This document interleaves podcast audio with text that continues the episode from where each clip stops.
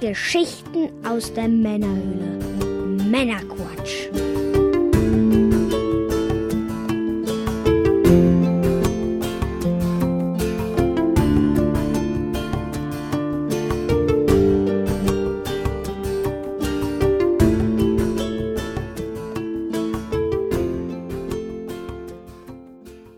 Willkommen zum Männerquatsch, dem Podcast von Männern für alle. Für alle.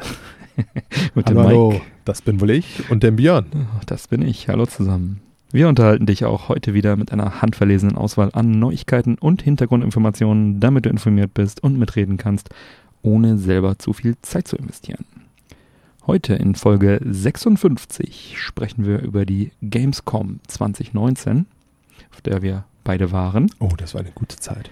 Und in der Postshow für unsere Unterstützer sprechen wir unter anderem zusätzlich noch über Diablo 1, was man jetzt auch im Browser spielen kann und vielleicht Oh. auch bald auf dem Amiga. Wir werden sehen. Näheres dann in der Postshow. Ja, was gibt's Neues, außer dass wir auf der Gamescom waren? Ja, Gamescom-Folge. Stammhörer wissen es schon. Ähm, wir werden auch dieses Jahr, das dritte Mal in Folge sozusagen, nach der Gamescom auch eine Goodie-Box äh, verlosen. Oh, was Ähm, muss ich denn dafür machen, um die zu kriegen? Genau genommen sind es sogar zwei Goodie-Boxen. Ja, Gamescom Goodie-Boxen. Also da packen wir mal alle tollen Dinge rein, die wir für euch auf der Gamescom eingesammelt haben. Das Gewinnspiel startet ab sofort.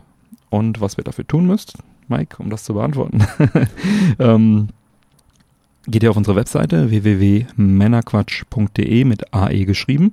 Klickt auf den Bereich Gewinnspiel und da findet ihr alle Informationen äh, dazu, was ihr tun müsst, wo ihr hinklicken müsst. Äh, das wird ein äh, eins über wird über Instagram ausgespielt werden und das andere über Discord.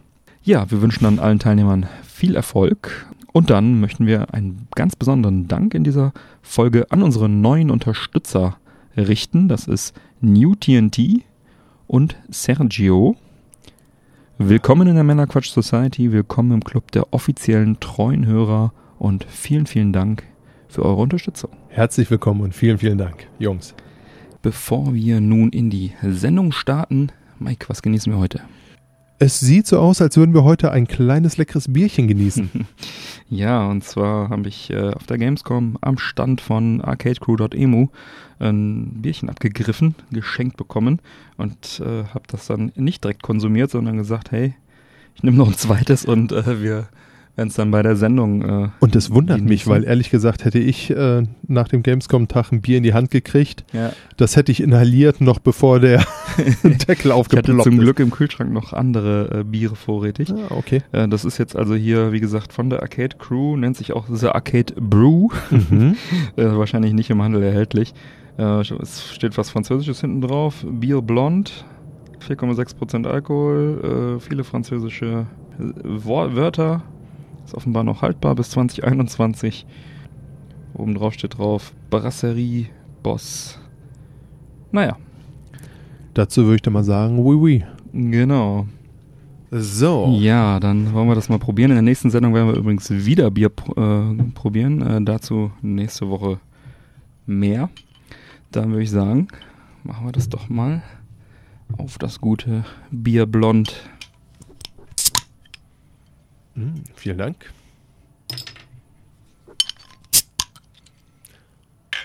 Prost. Prost. Ja. Kann man trinken. Ist auf jeden Fall eins der leichteren. Mhm. Ja, tut keinem weh. Nee. Ein sehr leichtes, helles, blondes. Ja, dann haben wir hier noch ein Zigärchen liegen. Das auch noch. Sind ja draußen, ne? Eigentlich wolltest du nicht, ne? Ja, ich dachte so, ich, war, ich meine, die Gamescom-Woche war echt hart und äh, bin, Ich noch, bin da auch, ich bin da auch voll bei dir. noch so ein bisschen im Recovery-Modus, aber Aber dann kam ich mit, ey, so viele Tage wird es dieses Jahr nicht mehr geben, wo wir draußen sitzen können um die ist Ecke. es, so ist es. Dann haben wir uns dann im Humidor umgeschaut, wo immer noch gähnende Leere herrscht. ähm, also sehr Vermutlich viel wird sich da dieses Jahr auch nicht mehr viel dran ändern. Nehme ich auch an, das lohnt sich jetzt nicht mehr. Ähm, die paar Tage kriegen wir jetzt noch rum. Äh, und unsere Wahl ist auf eine John Ellsbury Brasil Importe gefallen. Eine Longfiller-Zigarre, brasilianischer Tabak von John Ellsbury. Da haben wir mit Sicherheit auch schon mal irgendwann im Podcast geraucht. Stelle mich zumindest stark an. Und ja, die werden wir uns jetzt auch mal anzünden, damit wir dann auch endlich loslegen können danach. Jo. So. Hm, Cutten lässt sie sich gut.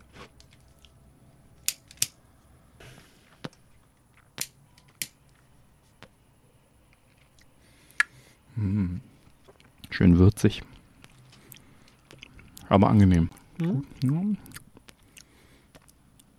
Hatte ich schon lange nicht mehr. Ja, sie ist komplex, ohne sich selbst zu ernst zu nehmen.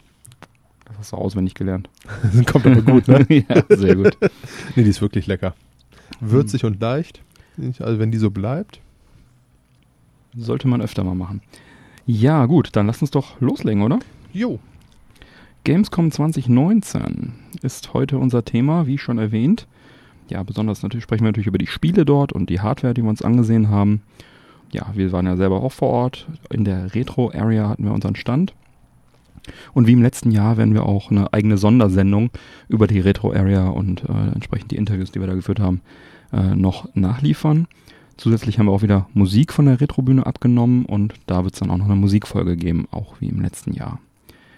Ja, ein paar Fakten zur Messe. In diesem Jahr waren es 373.000 Menschen, die die Gamescom besucht haben. Das ist ein kleines Plus zum letzten Jahr von 3.000 Menschen. Hat sich nach mehr angefühlt, ehrlich gesagt. Ja, es war ja schon die letzten ein, zwei, drei Jahre, die gerade am Wochenende, Freitag, Samstag sehr, sehr voll. Es wurde ja jeden Tag mehr. Ja, also sehr, sehr viel mehr kriegen sie da wohl nicht rein. Also ich denke mal, wenn sie vielleicht irgendwann die 400.000 knacken, äh, Muss gut sein. Muss also mehr Oder angebaut werden. Du siehst ja, die Steigerung von 3.000 ist jetzt wirklich gerade so, damit sie sagen können, hey, neuer Rekord. Vielleicht haben sie auch irgendwie die, die 3.000 irgendwie verschenkt, die Karten oder keine Ahnung. Wir haben ein Plus, wir müssen ein Plus Genau. haben. Die Fläche war ebenfalls geringfügig größer mit 218.000 Quadratmetern. Und es gab 1153 Aussteller aus über 50 Ländern. Erstmals wurde die Eröffnung in einer über zweistündigen Gamescom Opening Night Live gefeiert und da wurden dann also Trailer auch gezeigt und ein paar Ankündigungen gemacht. Das war wie, wie eine aufgeblasene Pressekonferenz mit äh, Moderation und so weiter. Da gab es 1000 Tickets vor Ort und das Ganze wurde aber auch gestreamt und ist auch noch abrufbar, wenn es jemand interessiert. Die ähm, Vorankündigungen, die es gab zum digitalen Anstehen, dass man sich nicht mehr da in die Schlange knallen muss, sondern irgendwie ein Ticket zieht und dann irgendwann wiederkommt. Das hat jetzt nicht so richtig gut geklappt. Also ich hab's, äh, Die hab's Schlangen waren lang dafür, ne? die Schlangen waren sehr, sehr lang. Die Schilder ab hier sechs Stunden äh, waren eigentlich immer irgendwie besetzt. Ich habe es bei keinem Publisher mitbekommen. Ich glaube, Bethesda hat's gemacht, aber ich habe äh, da einen Fastpass gehabt, deswegen weiß ich es nicht. aber ähm, Oh, da fühlt man sich auch echt räudig mit, ne? ja, so man muss vor allem muss man so Spießrutenlauf an allen Wartenden vorbei, so mehrfach irgendwie im Kreis und dann noch über welche drüber klettern und so, die sich da in die Fastlane gechillt hatten. Aber die hatten halt dazu aufgerufen, das zu benutzen, deswegen nehme ich an, dass sie das hatten irgendwie zusätzlich noch, weiß ich nicht. Äh, Und sonst hat jeder Publisher irgendwie sein eigenes äh, Süppchen gekocht. Da gab's Fastpässe, da gab's, meldet uns euch in eu- unsere App an und so. Ja, wird hoffentlich die nächsten Jahre dann Hat das besser. eigentlich diese Gamescom-App? Äh, Nö, hatte ich nicht. Ich hätte die mir nämlich auch mal besser gezogen, einfach um zu gucken, wo was ist. Hm. Aber ja, ich habe das mittlerweile irgendwie drin, äh, wo wer ist. Und ich könnte zwar niemals sagen, wenn du mich fragst, wo ist EA, dann in welcher Halle, aber ich könnte, würde ich sagen, da. genau, und ich könnte hinlaufen und äh, würde es wahrscheinlich finden.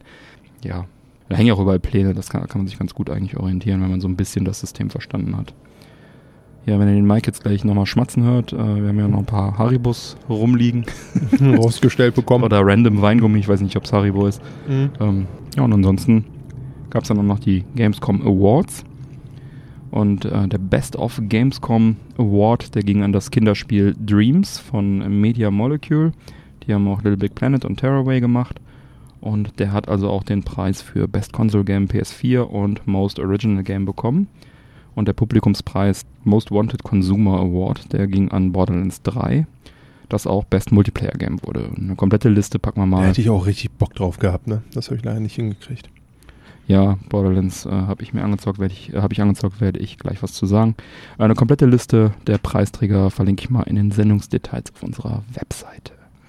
Ja, einen Termin gibt's auch schon für die Gamescom 2020. Das ist der 25. August, Dienstag Fachbesuchertag bis 29. August, der Samstag. Erstmals seit 2009 nicht mehr in den Sommerferien, außer in Bayern, Baden-Württemberg und Sachsen. Ähm, das wird dann also auch noch spannend. Da werden wahrscheinlich die unter der Woche die Tage äh, deutlich leerer sein und das Wochenende dann Die haben noch was gegen deutlich Besucherzahlen, ne? wahrscheinlich. Also dafür wird dann wahrscheinlich äh, das Wochenende noch voller sein. Äh, da freue ich mich schon drauf. ja, und äh, nächstes Jahr wird halt zusätzlich auch nochmal spannend, denn dann sollten ja die Spiele der nächsten Konsolengeneration auch da sein. Dieses Jahr war ja so ein sogenanntes Transition Year, Leerlauf, ja. wo die großen Hersteller sich dann so ein bisschen das Pulver noch gespart haben, äh, wobei es trotzdem interessante Spiele gab, aber ähm, ja, man hat schon ein bisschen gemerkt, so eine kleine Flaute war schon irgendwie zu verspüren.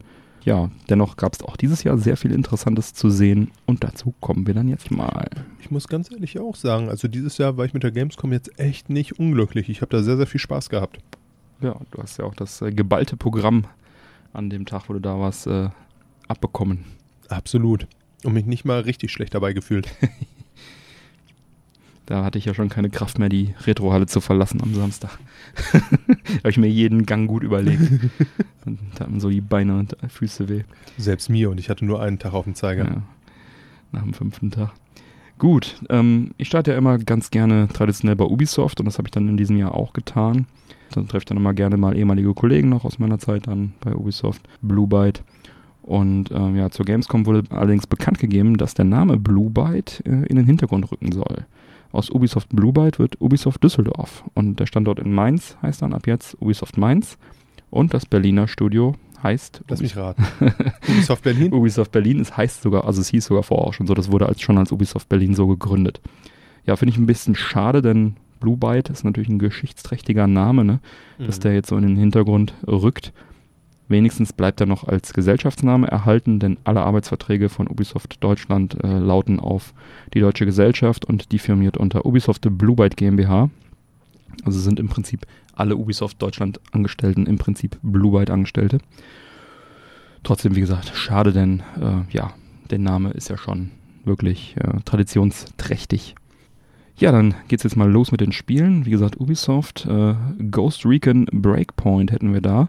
Mike, das hast du angespielt, oder? Das habe ich angespielt, nicht ganz alleine. Das habe ich mit Markus zusammen angespielt. Der Ähm, uns bei uns am Stand ausgeholfen hat, ist auch ein Hörer. Schöne Grüße. Genau so ist es. Vielen, vielen Dank. Ja, danke. Nicht nur für die Hilfe, es war auch noch unheimlich lustig mit dir. ähm, Ja, ja, ähm, prinzipiell auch ein dickes Dank an dich, dass du uns den Fastpass besorgt hast. ja, natürlich. Ihr Ähm, müsst, ja, ihr müsst ja hier mitreden oder du musst ja auch haben, mitreden. wir können. haben uns da sicherlich keine Freunde mitgemacht, als wir an einer noch fünf Stunden Wartenschlange vorbeigelaufen Mhm. sind mit den Worten, wo kommen wir denn hier mit rein? Ja, müssen noch drei Minuten warten und wir so, pff, oh. ne? Naja, Spaß beiseite. Ähm, also die Jungs, die Ghost Recon Breakpoint vorgestellt haben, haben sich richtig Mühe damit gegeben. Mhm. Muss man einfach sagen. Man äh, kam rein. Prinzipiell gibt es dazu zu sagen, man hat erstmal drei äh, Klassen, die man spielen kann in Breakpoint. Ich muss mal ganz kurz einwerfen. Zigarre, Bier, Balkon, schönes Wetter. Fühlt sich gut an. Leben war schon mal schlechter, ne? ja, auf jeden Fall, man hat drei Klassen, die man spielen kann. Mhm. Darauf gehe ich gleich noch ein bisschen ein. Und man spielt prinzipiell in Viererteams. Und so kamen die Jungs auf die Idee, wir bauen große Tische, packen vier PCs dran, welche dann mit Xbox-Controllern gesteuert wurden. Mhm. Und das Ganze wurde dann via Headset verbunden. Das heißt, man hat den Spielsound plus seine Teamkollegen auf dem Ohr und hinter sich noch einen Coach stehen, der gesagt hat, pass auf, geht jetzt da lang, darauf habt ihr zu achten, guck mal hier, kannst Hm. du das benutzen, so kommst du an deine Spezialgranaten dran und und und. Und dann hat man in diesem lustigen Vierer-Squad seine Mission absolviert. Die Grafik sah schön aus, Mhm.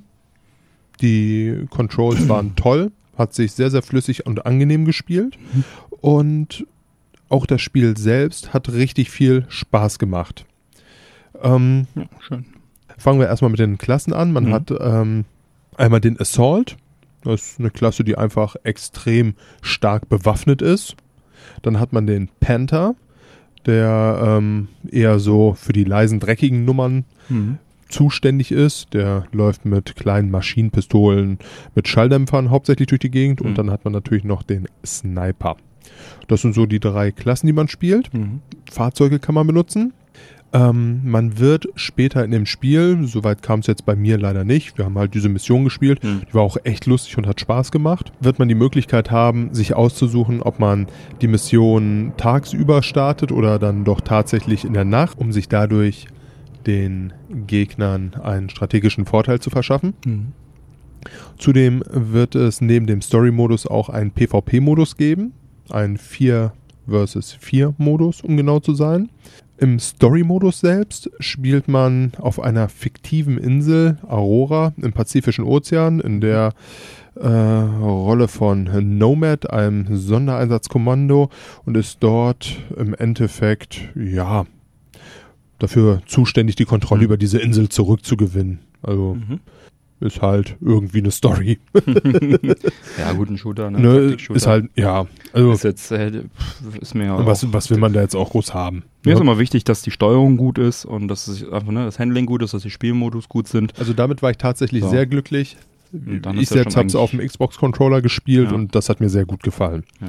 In dem PvP-Modus wird es im Endeffekt ein Battle Royale auch wieder werden. Hm. Also man wird eine Map haben, geht da allerdings mit 4 versus 4 drauf. Die Map wird dann auch kleiner, sodass man dann irgendwann gezwungen ist, so aus seiner Komfortzone rauszugehen. Hm. Und äh, Da habe ich das nur schon mal gehört. verrückt, ne? Ja. Ja, an Battle Royale Ja, ja. kommst du halt nicht mehr vorbei, ne? Muss man heutzutage wohl haben. prinzipiell, so las es sich zumindest, ähm, wird es da wohl auch einen Schwerpunkt darauf geben, dass sich die einzelnen Klassen gegenseitig Hm. unterstützen mit ihren Skills, Hm. um sich dann gegen die Gegner einen Vorteil zu verschaffen. Hm. Hm. Wenn es so klappt, wie sie es sich vorstellen, ist es auf jeden Fall auch eine richtig Hm. geile Nummer.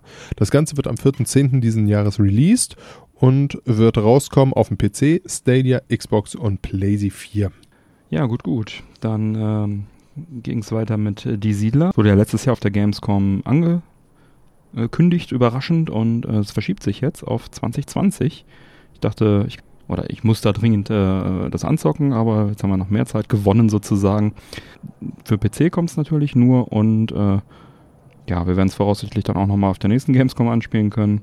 Aktuell sieht es schon sehr gut aus. Es ist, ist auch ein neuer Trailer draußen und so weiter. Äh, grafisch sehr, sehr hübsch. Sachen Gameplay fühlt man sich so an die Siedler 3 erinnert, was äh, nichts Schlechtes ist. Ne? Die, das neue Siedler äh, mit extra Wuselfaktor entsteht unter der Leitung von Volker Wertig. Das ist der Erfinder der Marke in Düsseldorf im Studio Ubisoft Düsseldorf, wie es jetzt heißt. Und ja, was soll da noch schiefgehen? Ne? Ich meine, der Gründer, wie Back to the Roots, gute neue Engine, nehmen sich jetzt die Zeit, die sie brauchen. Also ich denke, da steht uns dann der nächste Siedler-Hit ins Haus im nächsten Jahr. Ja, dann gab es noch Roller Champions. Das hat sich der Markus angeschaut und er hat uns dazu ein paar Zeilen niedergeschrieben, damit wir auch äh, das sozusagen mit, der, mit den Hörern teilen können. Und äh, der Mike liest uns jetzt mal vor, was er dann da so geschrieben hat. Genau, wir haben ihn nämlich nicht nur als Standunterstützung eingestellt, sondern auch noch als Carla Kolumna, die rasende Reporterin. Genau. Ne? Der, sonst hätten wir es einfach gar nicht abgedeckt gehabt und äh, Oh, warum richtig. nicht? Ne? Und er ist ja auch ein fähiger Typ, von Ja, daher Man kann, alles Man gut. kann sich halt nicht, äh, ich war zwar jeden Tag da, aber meine Zeit ist halt auch, war auch begrenzt und viel zu kurz. Was? Ich war nonstop wirklich da Ja, ich hab's gesehen. gebucht, ah. ja.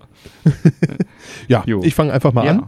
Und zwar sagte Markus dazu, wir spielen 3 versus 3 in einem Oval. Mhm. Man fuhr im Uhrzeigersinn, nach jeder vollen Runde öffnete sich ein Tor, in dem man den Ball befördern muss. Also es ist, äh, geht um äh, Rollschuh-Action, soweit ich das mitbekommen habe. Irgendwie, man muss irgendwie einen Ball irgendwo reinwerfen.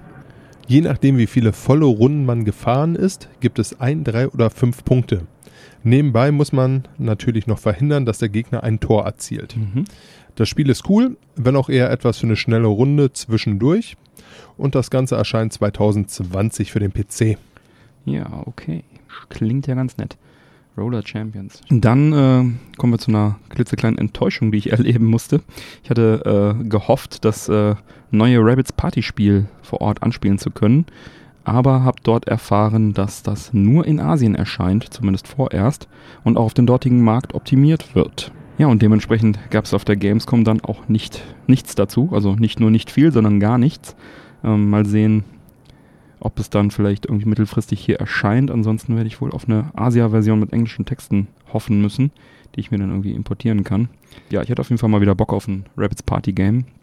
Hatte mich, wie gesagt, darauf gefreut und musste dann leider erfahren, dass es erstmal Asien-exklusiv und auch für den dortigen Markt optimiert ist. Das heißt, das Spiel ist auch inhaltlich erstmal nicht für hier. Das heißt, ein Port, äh, ja, wird dauern, wenn er dann überhaupt kommt. Ja, dann durfte ich das neue Panzer Dragoon HD Remake auf der Switch anspielen. Das Spiel kam ursprünglich 1995 für den Sega Saturn raus und ist für mich ein absoluter Klassiker. Das ist also ein Rail-Shooter, wo man auf dem Rücken eines Drachen sitzt und äh, durch eine 360-Grad-Drehung, die man darauf machen kann, dann halt auch entsprechendes äh, Rundum-Gameplay hat. Das war halt damals ein Kracher, weil es halt äh, ähnlich wie Star Fox war, auch in 3D mit toller Grafik und auch spielerisch sehr toll. Das Spiel lief auf der Switch sehr gut, sah auch sehr gut aus.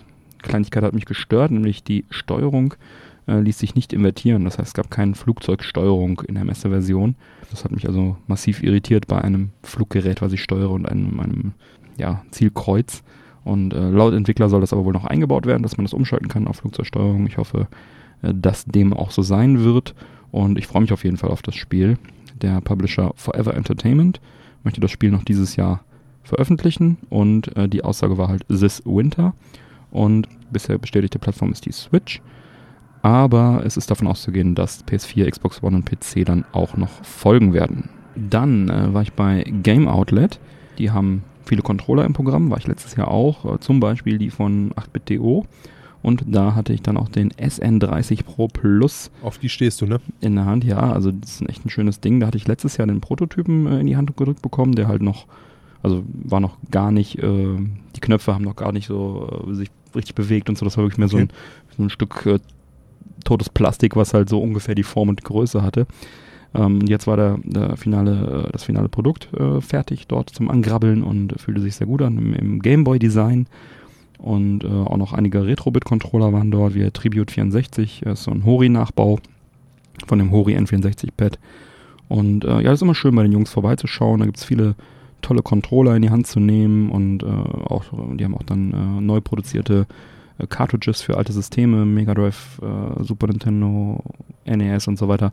Da ist auf jeden Fall einiges wieder in der Pipeline. Wie gesagt, das Highlight war dann dieser äh, von 8BTO, der SN30 Pro Plus, auf den ich mich auch freue.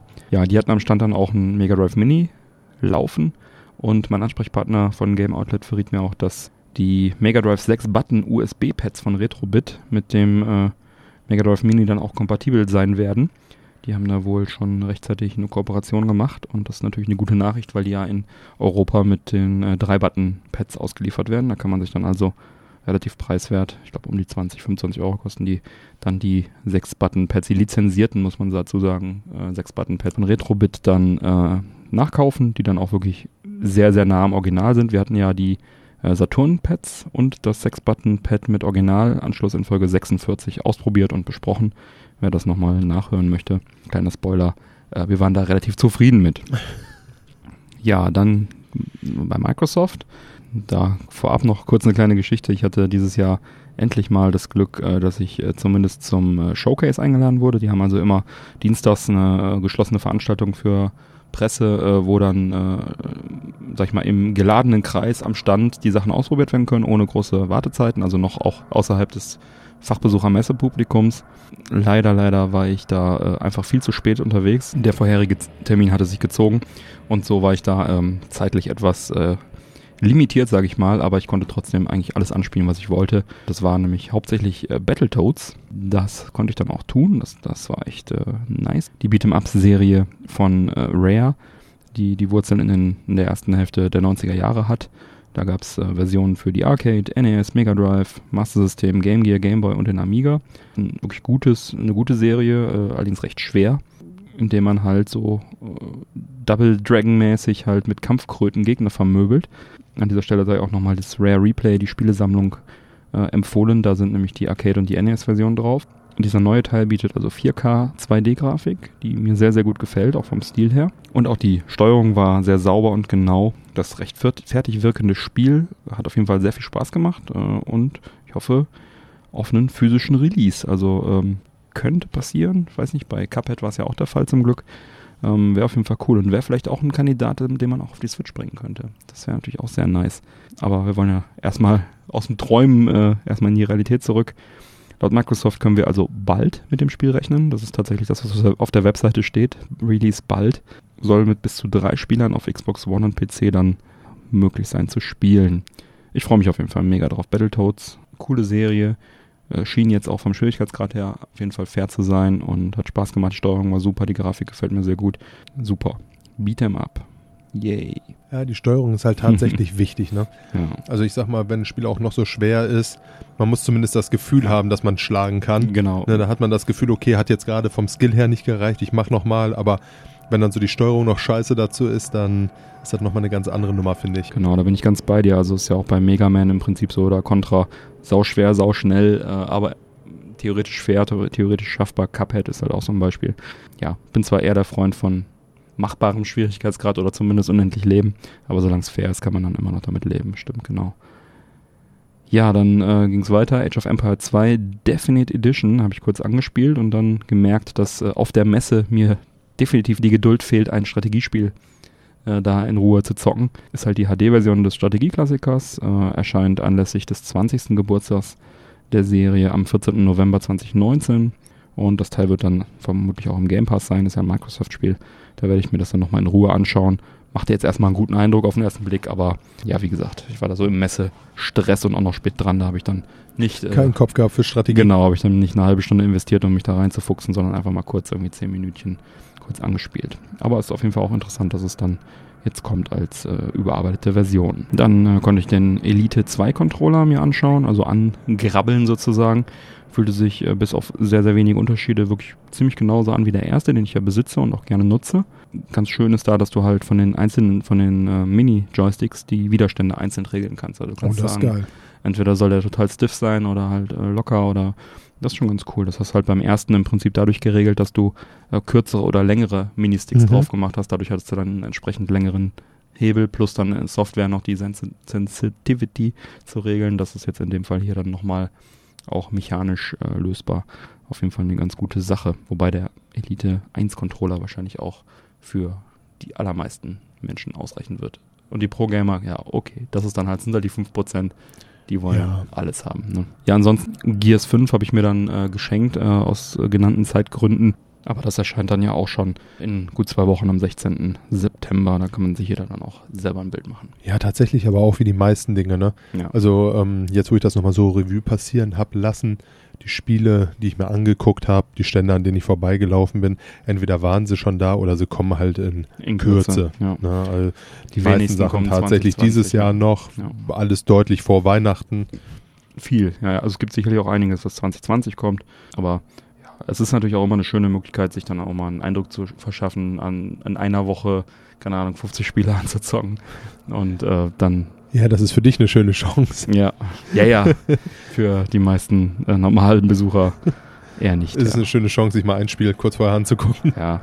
Es scheint auch so eine, so eine, so eine Jugendkultursache irgendwie zu sein. Ich habe ein bisschen den Eindruck, dass es immer so, ähm, also äh, für, für uns ist es irgendwie nicht nachvollziehbar, dass sich da einer freiwillig irgendwie fünf Stunden hinsetzt, um ein Spiel zu spielen. Aber es scheint irgendwie so eine Art, äh, ja, wir machen jetzt hier mal so einen Betriebsausflug, ne? Alle, alle Jugendlichen, die wir so kennen, äh, setzen uns dann gemeinsam auf Klappstühlen in, in so eine Schlange für fünf Stunden und checken da unser Handy und YouTube und, und, und zocken Switch und so. Ist ja auch, eignet sich auch sehr gut dafür, anstatt dass wir das zu Hause alleine im Keller machen. Und äh, so ist es halt, äh, wenigstens kommt immer vor der Tür und äh, irgendwie habe ich den Eindruck, dass es äh, für die sowieso keinen Unterschied macht, ob die jetzt äh, da rumsitzen oder irgendwie zu Hause.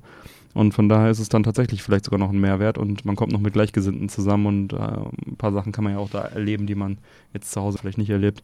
Von Also ich, daher, ich hatte nämlich auch so ein bisschen das Gefühl, ehrlich gesagt, die zwei Male, wo ich mich dann auch in eine Schlange gestellt habe, wohl bemerkt eine rel- relativ gemäßigte, Ja.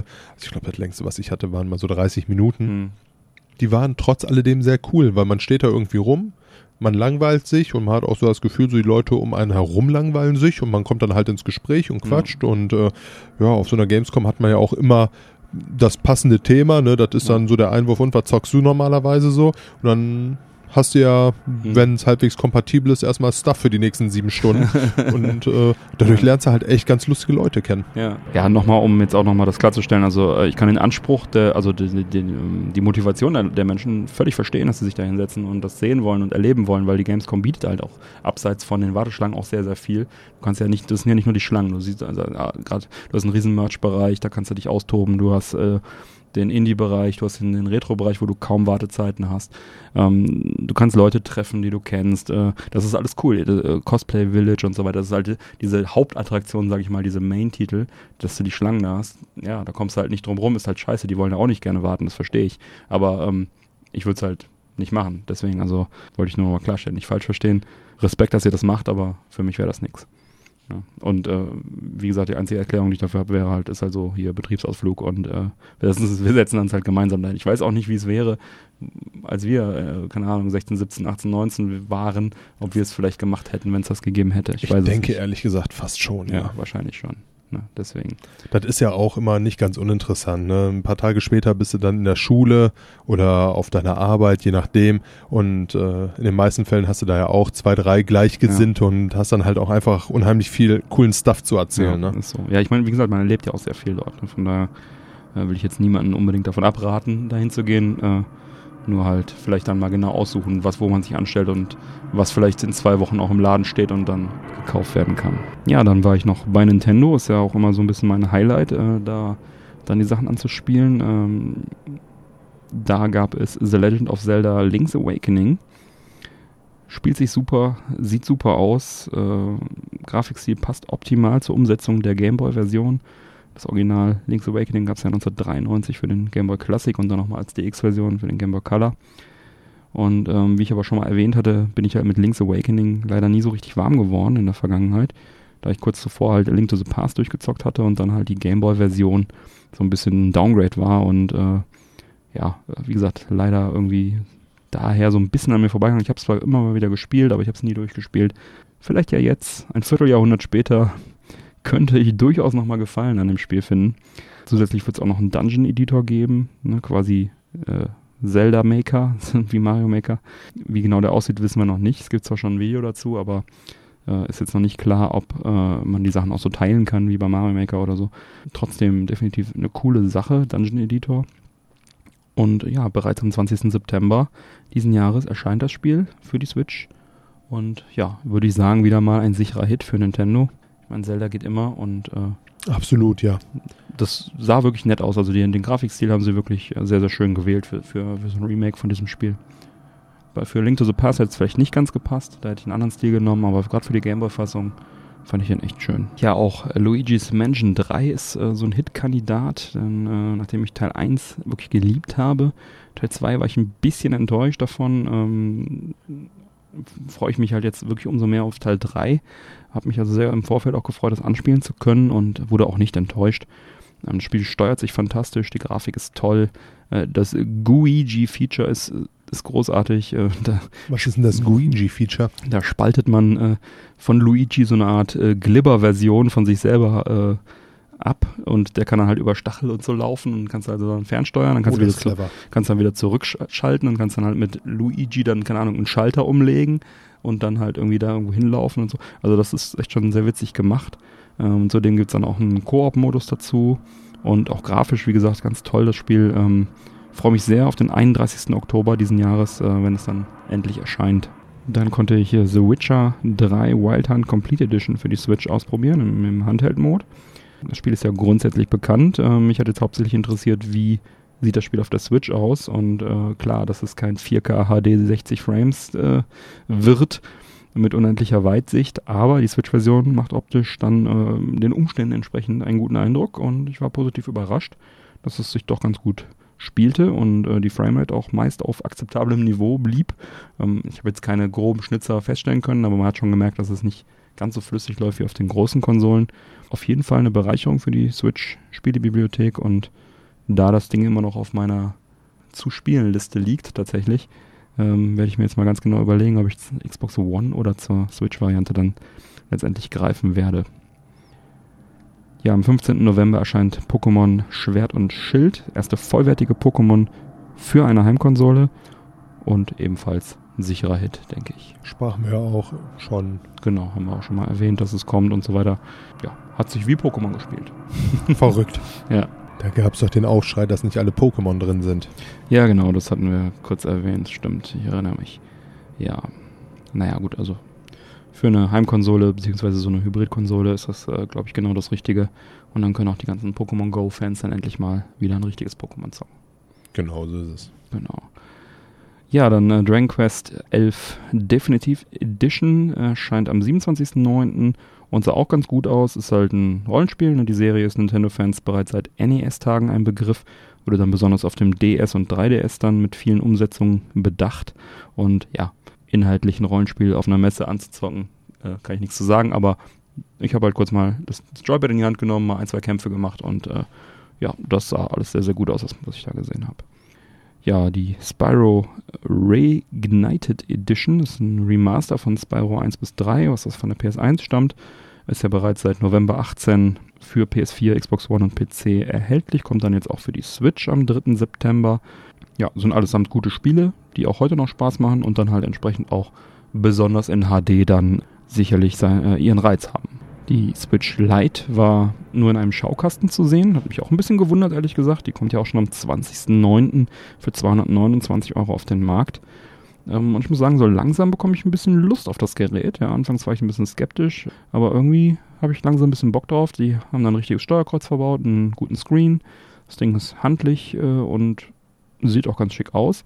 Was ich halt immer noch nicht verstehe, ist, warum das Ding nicht irgendwie an TV anzuschließen ist. Und wenn es nur mit einem blöden Kabel oder so ist, muss ja nicht ins Dock.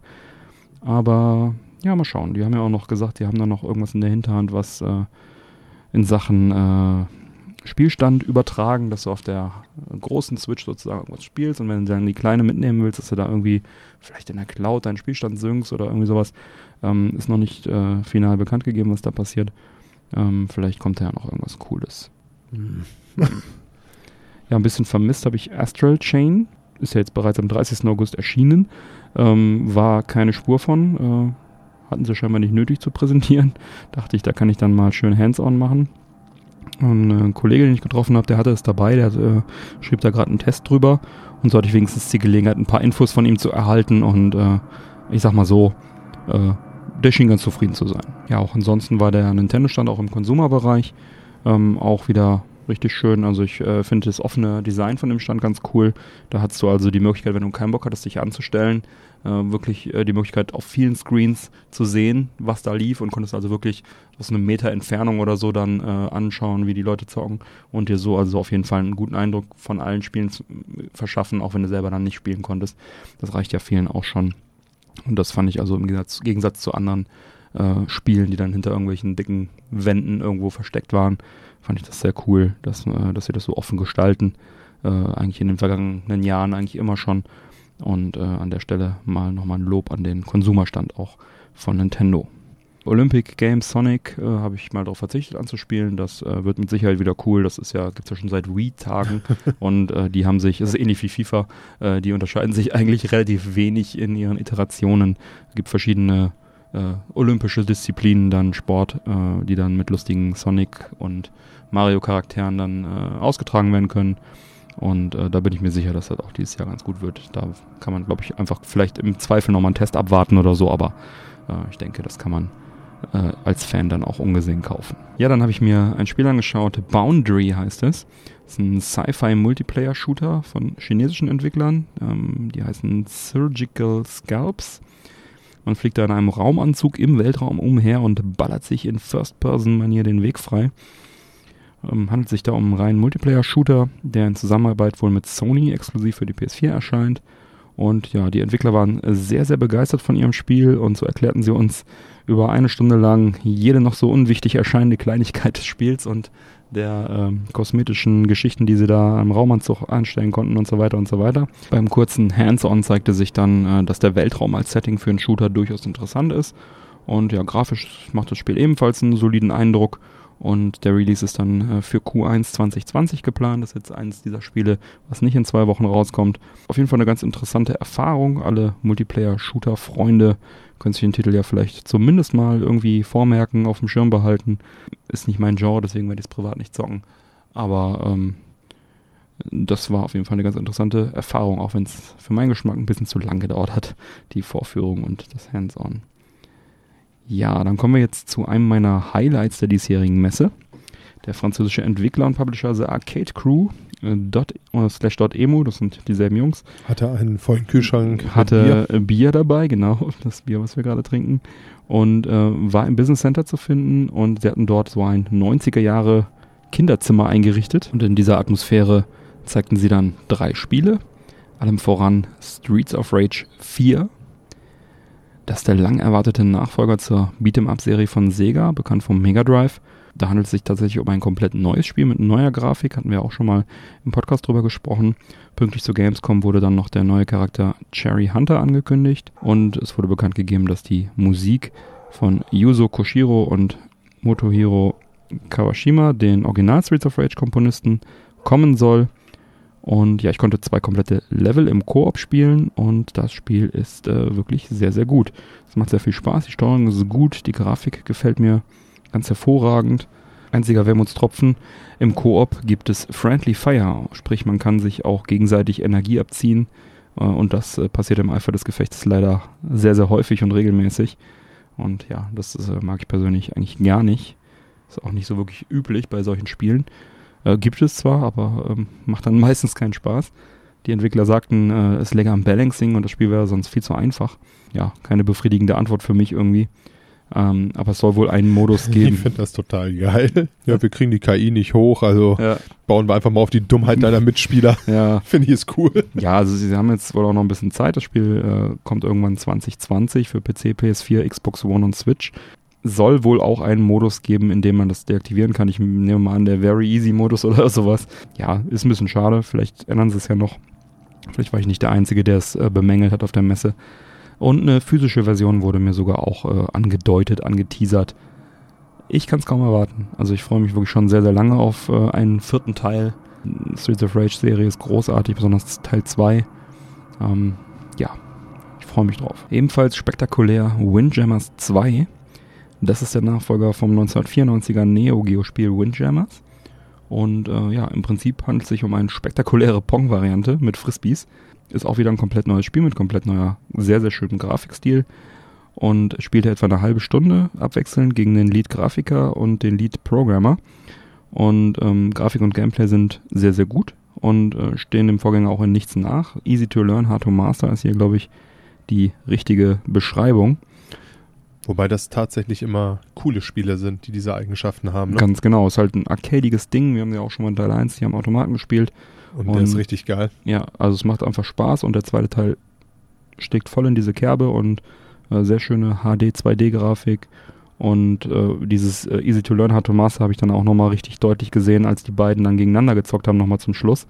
Und das Match, das sah dann völlig anders aus als das, was ich da vorher gemacht habe. Meinst du, die haben da die eine oder andere Minute schon rein Die haben, glaube ich, schon ein bisschen geübt und äh, das hat auf jeden Fall gezeigt, dass das, äh, dass wenn zwei Leute mit ähnlichen Skills gegeneinander spielen, dass wir einfach Spaß haben. Die Leute, die nichts beherrschen, werfen sich halt einfach nur die Frisbees zu und können vielleicht nur den einen oder anderen Special Move hin und die Profis hauen sich da halt die Special Moves um die Ohren und ähm, ja, auf jeden Fall ein Highlight, äh, kommt in der ersten Jahreshälfte 2020 raus. Feine Sache.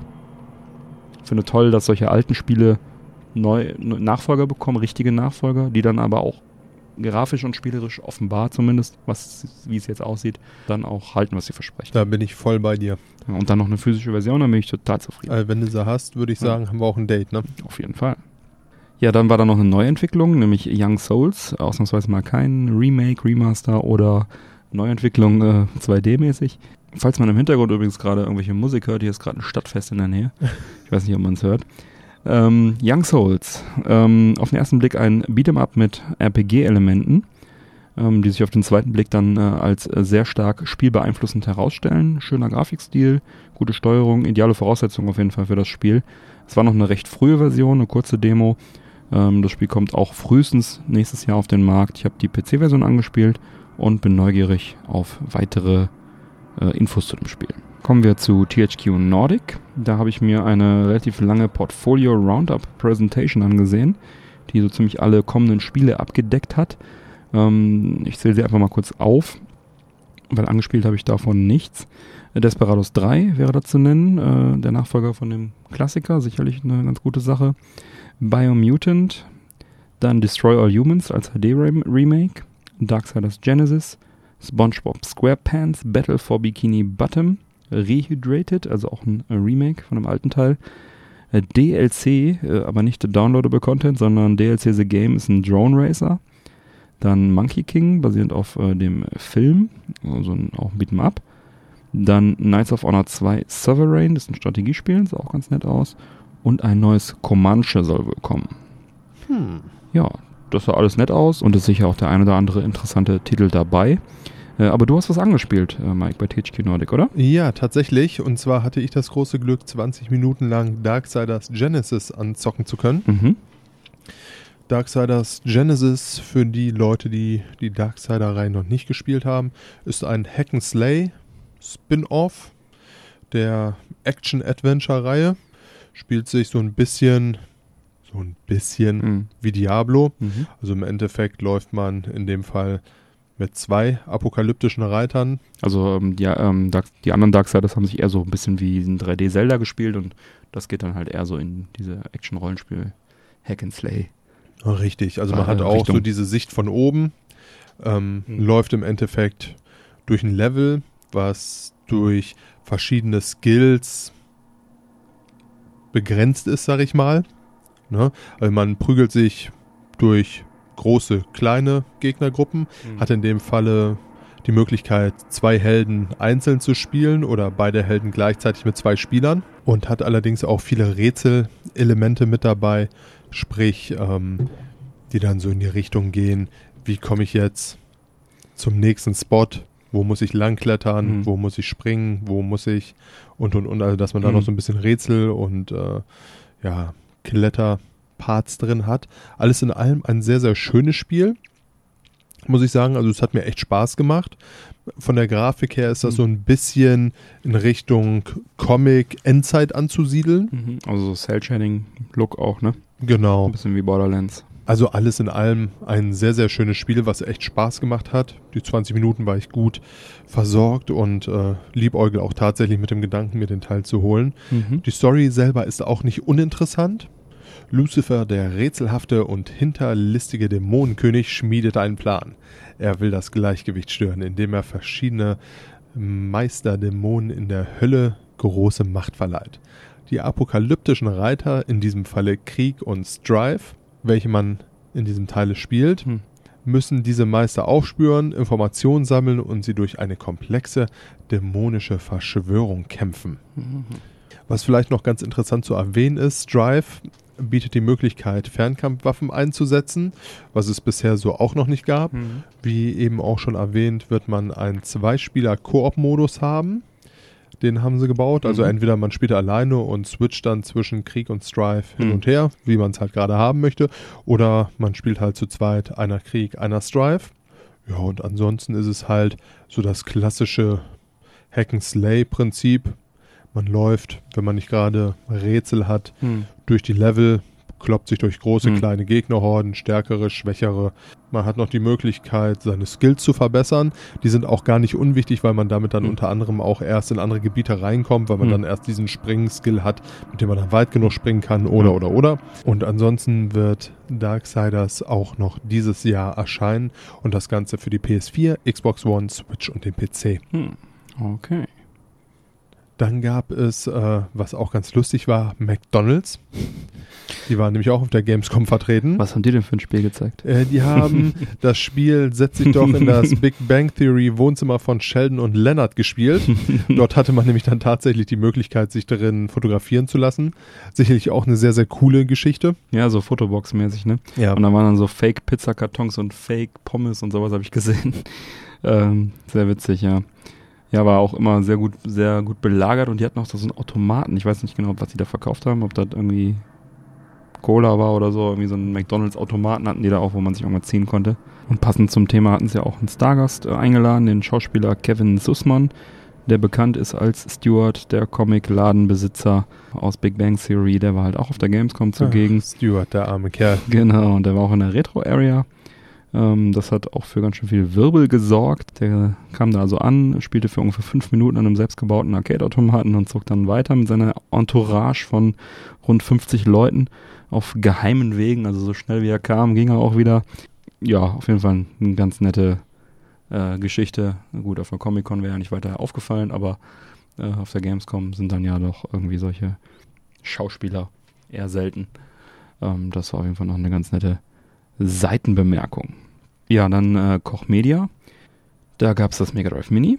Das konnte am Stand angespielt werden und ähm, der Stand war auch kaum zu übersehen, was echt cool aussah. Also in, wenn man in die Halle reinkam, direkt vor Kopf ein riesengroßes Sega Mega Drive Logo, Sega auf der Gamescom 2019 oder Mega Drive auf der Gamescom 2019. Das war irgendwie sehr, sehr cool und da fühlte man sich also in äh, die 90er Jahre ein bisschen zurückversetzt. Und ich habe auch mehrfach gleich äh, die Gelegenheit genutzt, um Ründchen zu spielen. Natürlich auch Streets of Rage, ne? Und äh, wenn man ein bisschen guckt, wie die Emulation so ist und was man halt so im Messeltrubel beurteilen kann, ne, sah das auf jeden Fall alles ganz gut aus und äh, ja, die Einstellungsmöglichkeiten waren recht übersichtlich, sage ich mal. Also da gibt es jetzt nicht ganz so viele Optionen. Äh, man kann halt einen, einen äh, CRT-Filter reinmachen, man kann äh, verschiedene Hintergründe wählen und dann war es auch schon fast.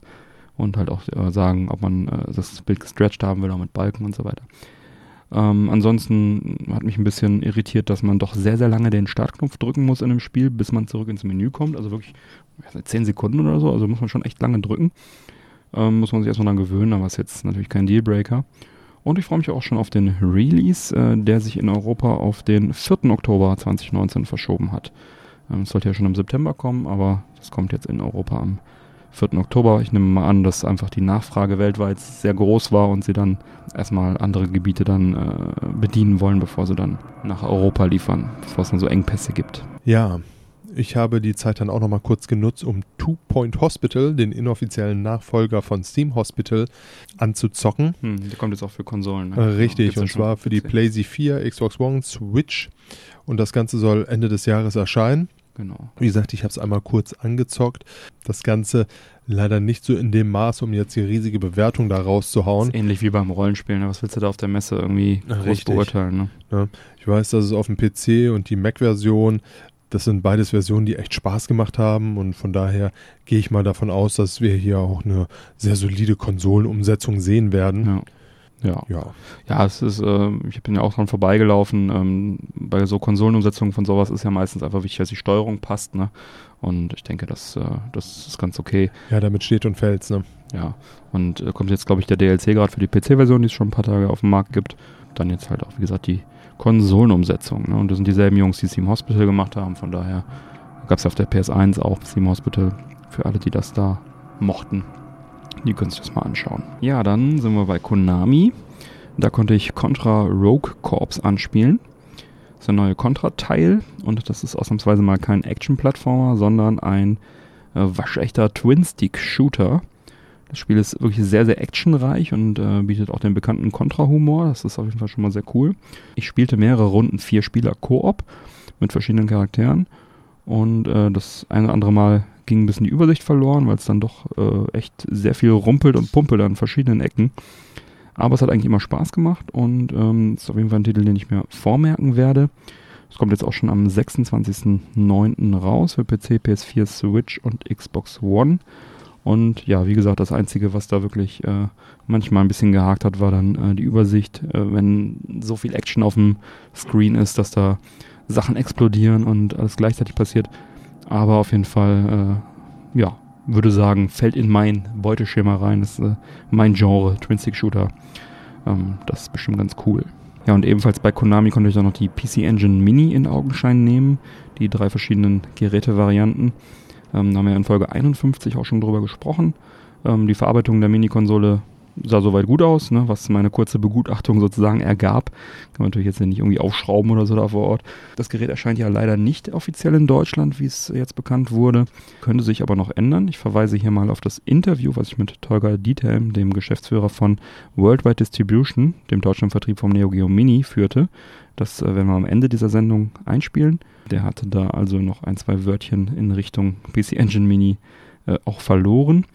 Und ansonsten erscheint das Gerät, das die PC Engine Mini, am 19. März 2020 für etwa 110 Euro in Europa und kann in jedem Fall über Amazon in Frankreich bezogen werden. Ähm, auch in Deutschland ohne weitere, ohne größere Probleme. Wenn man ein Amazon-Konto hat, dann geht das. Finale Spieleliste ist mittlerweile auch bekannt. Die werde ich dann äh, mal verlinken in den Sendungsdetails auf der Webseite. Und da packe ich auch mal einen Direktlink, Affiliate-Link äh, zu Amazon Frankreich äh, rein. Dann müsst ihr auch nicht groß suchen. Da könnt ihr es also jetzt auch schon vorbestellen. Und die liefern dann auch pünktlich und ohne große Mehrkosten nach Deutschland. Ja, dann äh, Bethesda. Konnten wir beide Doom Eternal anspielen. Mike, erzähl doch mal. Ja, was soll ich dazu groß sagen, außer mein Gott, war dieses Spiel brutal. Es war Doom halt. unglaublich, ja. Prinzipiell war es erstmal sehr, sehr schön gemacht. Mhm. Also auch das Team von Bethesda war auf jeden Fall sehr daran interessiert, die wartenden Fans zu beschwichtigen. Mhm. Sie haben das Ganze erstmal eingeleitet mit zwei Videos. Mhm. Zuerst äh, bekam man das 25 Jahre Doom-Video zu sehen. Mhm. Ja, es ist tatsächlich jetzt schon so alt. Äh, ja Als ich das deswegen mal auch so vom zu. Index geflogen. Nach 25 Jahren geht es, glaube ich, automatisch runter. Absolut, ja. Äh, Deswegen mich- können wir Doom sagen. Doom, Doom, Doom. Und ich habe heute gelesen, Ja. Quake 2 ist jetzt vom Index runtergenommen worden. Äh, vorzeitig, nach 23 Jahren. Das haben die halt beantragt und ist durchgekommen. Deswegen können wir jetzt auch Quake 2 sagen. Quake 2, Quake 2, Quake 2. Ja. Sorry, weiter im Text. Alles cool. Ähm, das zweite Video war eher so ein Verhaltenskodex. Da hatte man dann ein Hologramm, was einem so ein bisschen erzählt hat, worauf es in diesem Spiel Mhm. ankam. Ähm, das Einzige, was mir so ein bisschen im Kopf geblieben ist, war, bewegt euch und rennt auf die Gegner zu. Ihr seid nicht die, äh, ihr seid die Gefahr, nicht die Mhm. Gegner. Ja. Ja, ist eine Ansage. Ja. So habe ich es dann auch gespielt. Lag dann natürlich auch ein paar Mal mit der Nase im Dreck, aber gut, was soll's. Also nicht dieses, ne, wie man es aus anderen Shootern kennt, sondern einfach drauf und auf die Fresse. Mhm. Zudem hatte Bethesda, das fand ich auch noch sehr, sehr sympathisch, ehrlich gesagt, und macht Mhm. diese Firma tatsächlich noch ein ganzes Stück sympathischer, als sie mir bisher schon war, gesagt, dass für jeden Besucher auf der Gamescom sie ein 0,666 Quadratmeter großes Stück Wald anpflanzen. Mhm. Zusammen sollen es dann circa 3500 Quadratmeter sein. Mhm. Das war so ungefähr der Wert, den sie mir genannt haben, als Mhm. ich Samstag mittags da war. Mhm. Das finde ich ist auf jeden Fall auch mal ein sehr, sehr angenehmes Konzept. Ja. Dann wurde man in einen neuen Raum geführt. Dort konnte man sich einen Rechner aussuchen, wo man entweder mit Maus, Tastatur oder aber auch mit Joypad spielt. Mhm. Ich, oh welch Wunder, Hm. habe dann Maus und Tastatur gewählt. Ich habe Joypad gewählt. auch ein riesiges Wunder. Mhm. Ähm, dort hatte man dann zuerst ein Übungslevel, wo man Mhm. so ein bisschen an die Waffen rangeführt wurde. Wo finde ich was? Wie schieße ich? Worauf Mhm. ist es anzukommen? Äh, worauf kommt es an? Ich hatte gedacht, dass ich ziemlich schnell durch das Tutorial durchkam, aber als ich mich dann umgeschaut habe, waren irgendwie alle anderen auch schon längst im Spiel. So, dann habe ich mich alt gefühlt. Und wie du schon sagst, nachdem man sich dann da durch dieses Übungslevel durchgequält hat, na, ich äh, nicht vom Skillfaktor her, Mhm. sondern eher so vom, boah, ist das langweilig, ne? Fing das Spiel dann auch schon an. Mhm. Dann Ne? konnte man aber auch noch relativ lange zocken. Richtig. Ja. Ähm, man lief los, bekam Waffen, typisch Doom. Es war schnell. Mhm. Von der Grafik her hat es mir gut gefallen. Mhm. Und es war halt tatsächlich einfach sau brutal, dieses Spiel. Also, ähm, da hat man dann wirklich große Gegner, wo man explizit irgendwie die Hände, wo Waffen dran geschmolzen Mhm. sind, runterschießen muss Mhm. und und und. Wenn man sie zu nah hatte, sind sie zerplatzt. Ich glaube, wenn man den Flammenwerfer auf den Gegner gerichtet hat, ist da Mhm. Munition rausgefallen. Ähnlich wie bei der Kettensäge. Mhm. Also, ähm, das war schon ordentlich, was man da zu sehen bekam. Ja. Hat Spaß gemacht. Ich weiß jetzt ehrlich gesagt nicht, ob ich es mir kaufen würde, muss ich Mhm. ganz ehrlich sagen. Also es ist ein cooles Game, wenn man so auf dieses Genre steht, aber es ist natürlich auch einfach nur ein reines Ich renne durch und auf die Fresse ja. Spiel. Ne? Adrenalin. Also ich denke, für mich ist es wahrscheinlich auf Dauer einfach ein bisschen zu wenig. Mhm. Aber Spaß gemacht hat's und äh, ich würde mich da jetzt auch, es ist jetzt nicht, dass ich davon abraten würde, das weiß Gott nicht, aber es wäre jetzt nicht so mein hundertprozentig favorisiertes Game. Mhm. Ist ein cooles Spiel, was richtig Spaß gemacht hat. Mhm. Das ist so mein Fazit davon. Ja. Wie siehst du das? Ja, actionreich, schnell, hektisch und spaßig. Adrenalin pur. Äh, die Geschwindigkeit ist auch nicht so unbedingt was für mich, muss ich sagen. Das ist auch bei dem Vorgänger schon mir aufgefallen. Ähm, aber ich hatte trotzdem viel Spaß mit dem Spiel und also hat mir wirklich Spaß gemacht, das zu spielen. Ich werde es privat, würde ich es mal eine Runde einlegen, deswegen lohnt es sich nicht irgendwie das zu kaufen. Wenn es vielleicht im Game Pass oder so drin ist, äh, werde ich sicherlich nochmal spielen. Ich muss sogar zugeben, dass es mir äh, in dem Moment etwas mehr Spaß gemacht hat als Borderlands 3 auf der Messe. Äh, die Gründe werde ich gleich nochmal ein bisschen näher drauf eingehen, wobei ich Borderlands 3 wahrscheinlich mir eher kaufen würde. Ähm, Doom Eternal erscheint am 22.11. und das Ganze für Switch, PS4, Google Stadia, Xbox One und PC. Ja, dann war ich bei Astragon Entertainment, nicht zu verwechseln mit äh, Estragon, das tut man sich auf die Pizza. Lecker. Tut man sich das auf die Pizza? Ich weiß Nein. gar nicht. Tut man sich auf sein Essen. Ähm, da konnte ich Asterix XXL 3, der Kristallhinkelstein, anspielen. Das ist ein Beat'em-up, Polygon, 3D-Grafik. Viele Beat'em-ups, ne? Absolut, ja. dieses Jahr. Das ist eine sehr gute Entwicklung. Das gefällt mir sehr gut. Das unterstütze ich. Mehr Beat'em-ups braucht die Welt. Und zwar nicht eins gegen eins Prügler, sondern schön durchrennen und prügeln. Ja, spielte sich äh, ganz gut. Sieht auf jeden Fall interessant aus. Ich mag auch den Grafikstil, dieses Comicartige und hat mich so ein bisschen an die Tiny Toon und Animaniac-Spiele aus den äh, 90ern, frühen 2000ern äh, erinnert, an denen ich teilweise auch mitgewirkt habe. Wie abs- abwechslungsreich das Spiel jetzt vom Gameplay her langfristig ist, äh, konnte ich jetzt nicht beurteilen natürlich, aber wie gesagt, sah, sah ganz gut aus. Wirkt jetzt noch ein bisschen unrund, unfertig auf der Messe, war wohl auch eine Alpha. Allerdings wollen die schon im November releasen. Fehlt nach Texturen, Animationen, einige Features waren noch nicht implementiert. Ja, Ambitioniert, ja. haben die auf jeden Fall noch ein bisschen was vor sich, aber werden die bestimmt schaffen. Die werden ja wissen, was zu tun und ein bisschen Crunch-Time vielleicht noch und dann wird das bestimmt ein rundes Ding. Teil 1 und 2 war ja auch gut, hatten sie ja auch jetzt als äh, Remake, es kam damals äh, so in der Gamecube-Generation raus äh, und hatten sie ja dann jetzt auch nochmal HD geremaked vor kurzem. Ja, kommt für PC, PS4, Switch und Xbox One und ist sicherlich ein Titel, den ich mal im Auge behalten werde. Ebenfalls bei Astragon gab es dann eine Präsentation zu dem äh, 13 Remake. Das Spiel war ursprünglich 2003 erschienen für GameCube, PS2, PC, Mac und Xbox 1 über Ubisoft in dem Fall.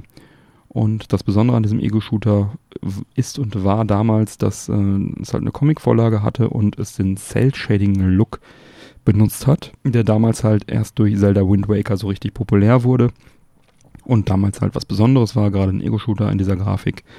Und das HD-Remake wurde jetzt dann auf 2020 verschoben, um da noch ein bisschen in den Feinschliff zu investieren. Soll dann für PC, Mac, PS4, Switch und Xbox One erscheinen.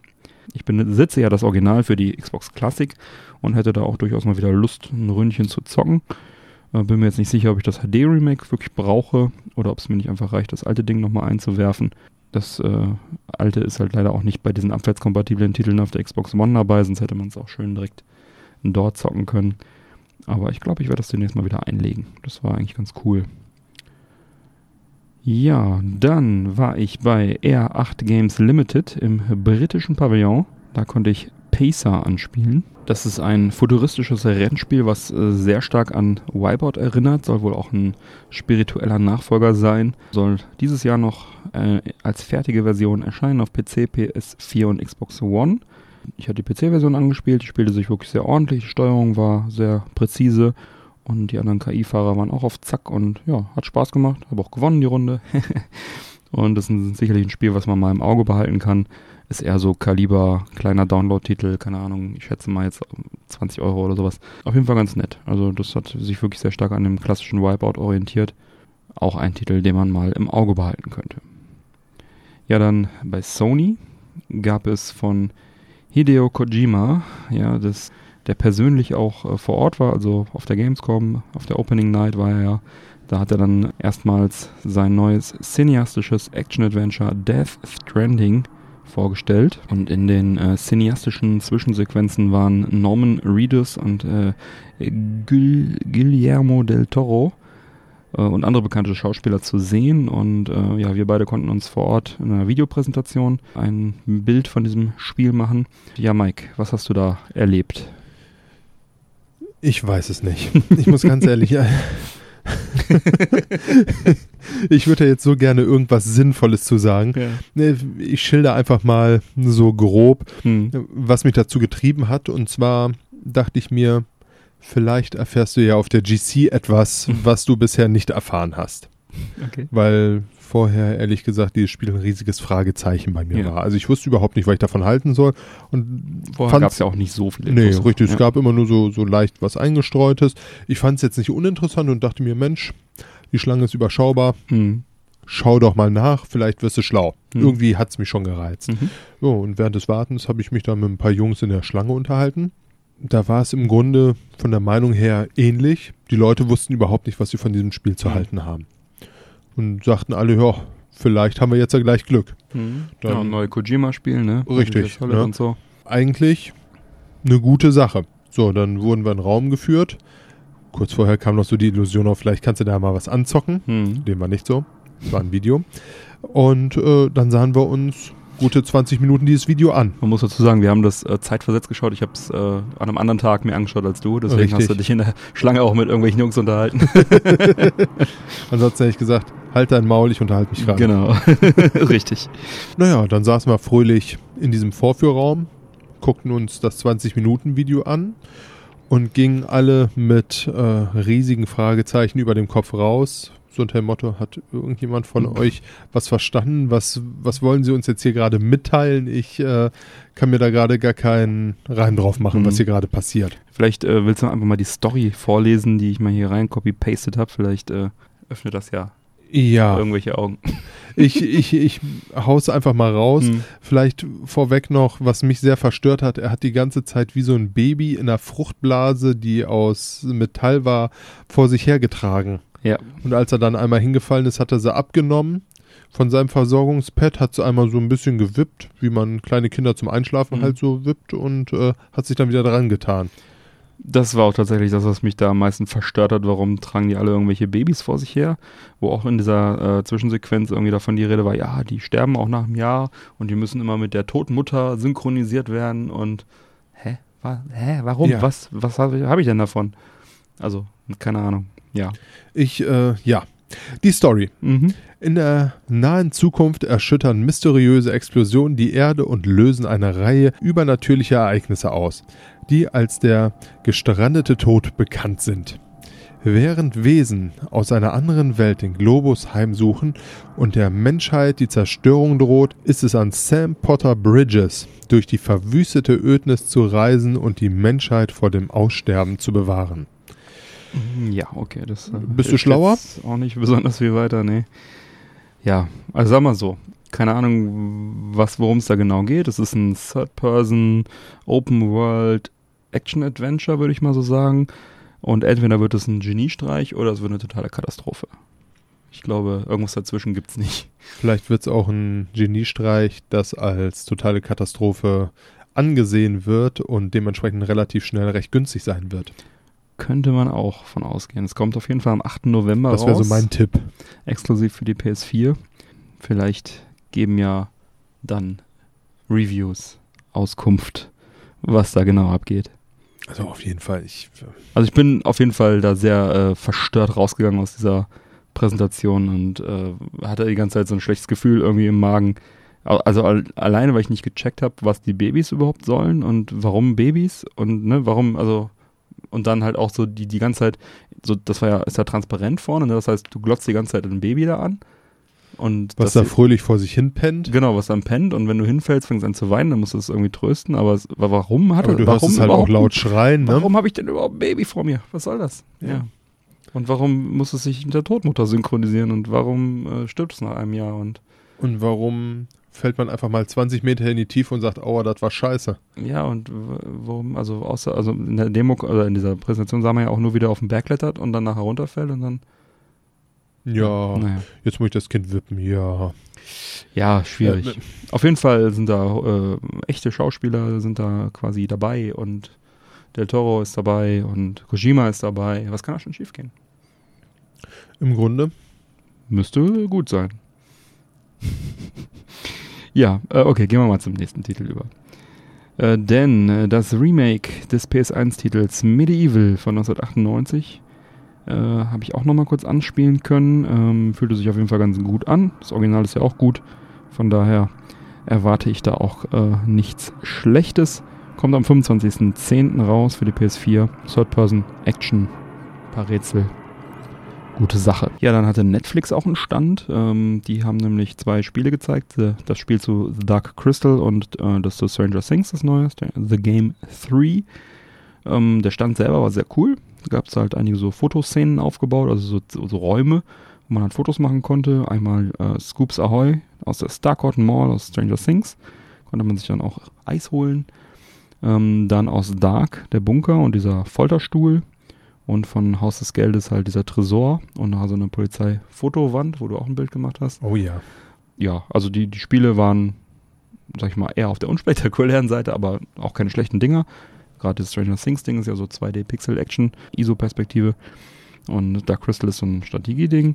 Aber die Fotoräume waren sicherlich äh, das Highlight, dass man dort also ähm, Fotos machen konnte, beziehungsweise dann diese originalgetreuen Räumlichkeiten hatte. Und äh, sie haben äh, Rider dort verteilt. Oh, Aber Rider heißt ja jetzt Twix, aber es hieß da noch Rider. absolut. Ja, dann gab es auch wieder das Cosplay Village mit vielen tollen Themenwelten. Da standen äh, lebensgroßer äh, Star Wars T70 X-Wing drin, so aus Pappmaché. Ähm, auch so ein paar Star Wars Aufbauten. Dann gab es so einen Gangster äh, Themenbereich äh, mit einem Oldtimer drin und irgendwelchen Leuten, die Billard gespielt haben. Dann standen da so ein paar Roboter, äh, gab es Cosplay-Hochzeit und so weiter und so weiter. Also auch alles wieder sehr nett. Liefen viele Menschen in Cosplay rum. Ähm, ist auch jedes Jahr eigentlich immer recht sehenswert. Ja, dann kommen wir weiter zu CD Projekt Red mit Cyberpunk 2077. Mike, das hast du dir auch angesehen. Dann fang doch mal an. Ja, und zwar haben die Jungs für uns und alle anderen Interessierten eine kleine gespielte Demo vorbereitet. Mhm. Also es wurde live gespielt. Genau. Ähm, das erste, was mir so ein bisschen aufgefallen ist, war, die Grafik sah zwar cool aus, aber irgendwie habe ich sie mir einen Tacken cooler vorgestellt. Mhm. Das Ganze wurde zwar auch so ein bisschen entkräftet. Die Jungs sagten, überbewertet das jetzt alles nicht. Wir sind ja auch noch im Beta-Status äh, Status und da wird auch noch was gemacht. Aber irgendwie jetzt so, so richtig bombastisch sah es irgendwie nicht aus. Mhm. Was mir gut gefallen hat, war diese schmutzige Welt, in der es gespielt hat. Also das war sehr, sehr schön dargestellt. Mhm. Einfach so dieses Großstadt, dreckig, äh, Cyberpunk-mäßige. Jetzt umschreibe ich natürlich ein Spiel mit dem Titel, aber ähm, ja, das war auf jeden Fall etwas, was mir aufgefallen ist. Sie haben dann die Demo gespielt. Das Ganze war im Endeffekt ein Auftrag, den man hatte. Den haben sie auch komplett spoilerfrei Mhm. gehalten. Ähm, ja, da wurde so ein bisschen erklärt, wie das Ganze funktioniert. Es wurde sich dann der Auftraggeber, der hat sich dann quasi in den Verstand von dem Helden, also dem Spieler, reingeladen, um so am Geschehen mit teilzuhaben. Und dann ging es auch schon los. So haben das Ganze gespielt und haben dann so ein bisschen hin und her geswitcht. Das Mhm. Ganze fing dann an, dass ähm, der Moderator sagte, jetzt können wir erstmal hier an allem vorbeischleichen und äh, so agieren, dass wir niemanden töten müssen. War auf jeden Fall sehr interessant zu Mhm. sehen, dass das so möglich war. Mhm. Und dann haben sie zwei verschiedene Spielweisen vorgestellt. Das Schöne soll sein, man hat halt einen Helden, kann den aber tatsächlich so skillen, wie einem das Ganze Spaß macht. Mhm. Das heißt, wenn du jetzt der super starke Cyborg sein willst, der mit äh, irgendwo Geschütztürme abreißt und damit auf seine Gegner schießt, hast du die Möglichkeit dazu. Oder du spielst natürlich den leisen Hacker, der eher schleicht, mit einer ja, Art Laserpeitsche seine Gegner von hinten Mhm. auf die Schnelle umbringt, ähm, hat man da auch die Möglichkeit zu. Tricks durch Hacken macht. Man kann scheinbar in dieser Welt so ziemlich alles hacken, Mhm. so sagte es zumindest der Moderator.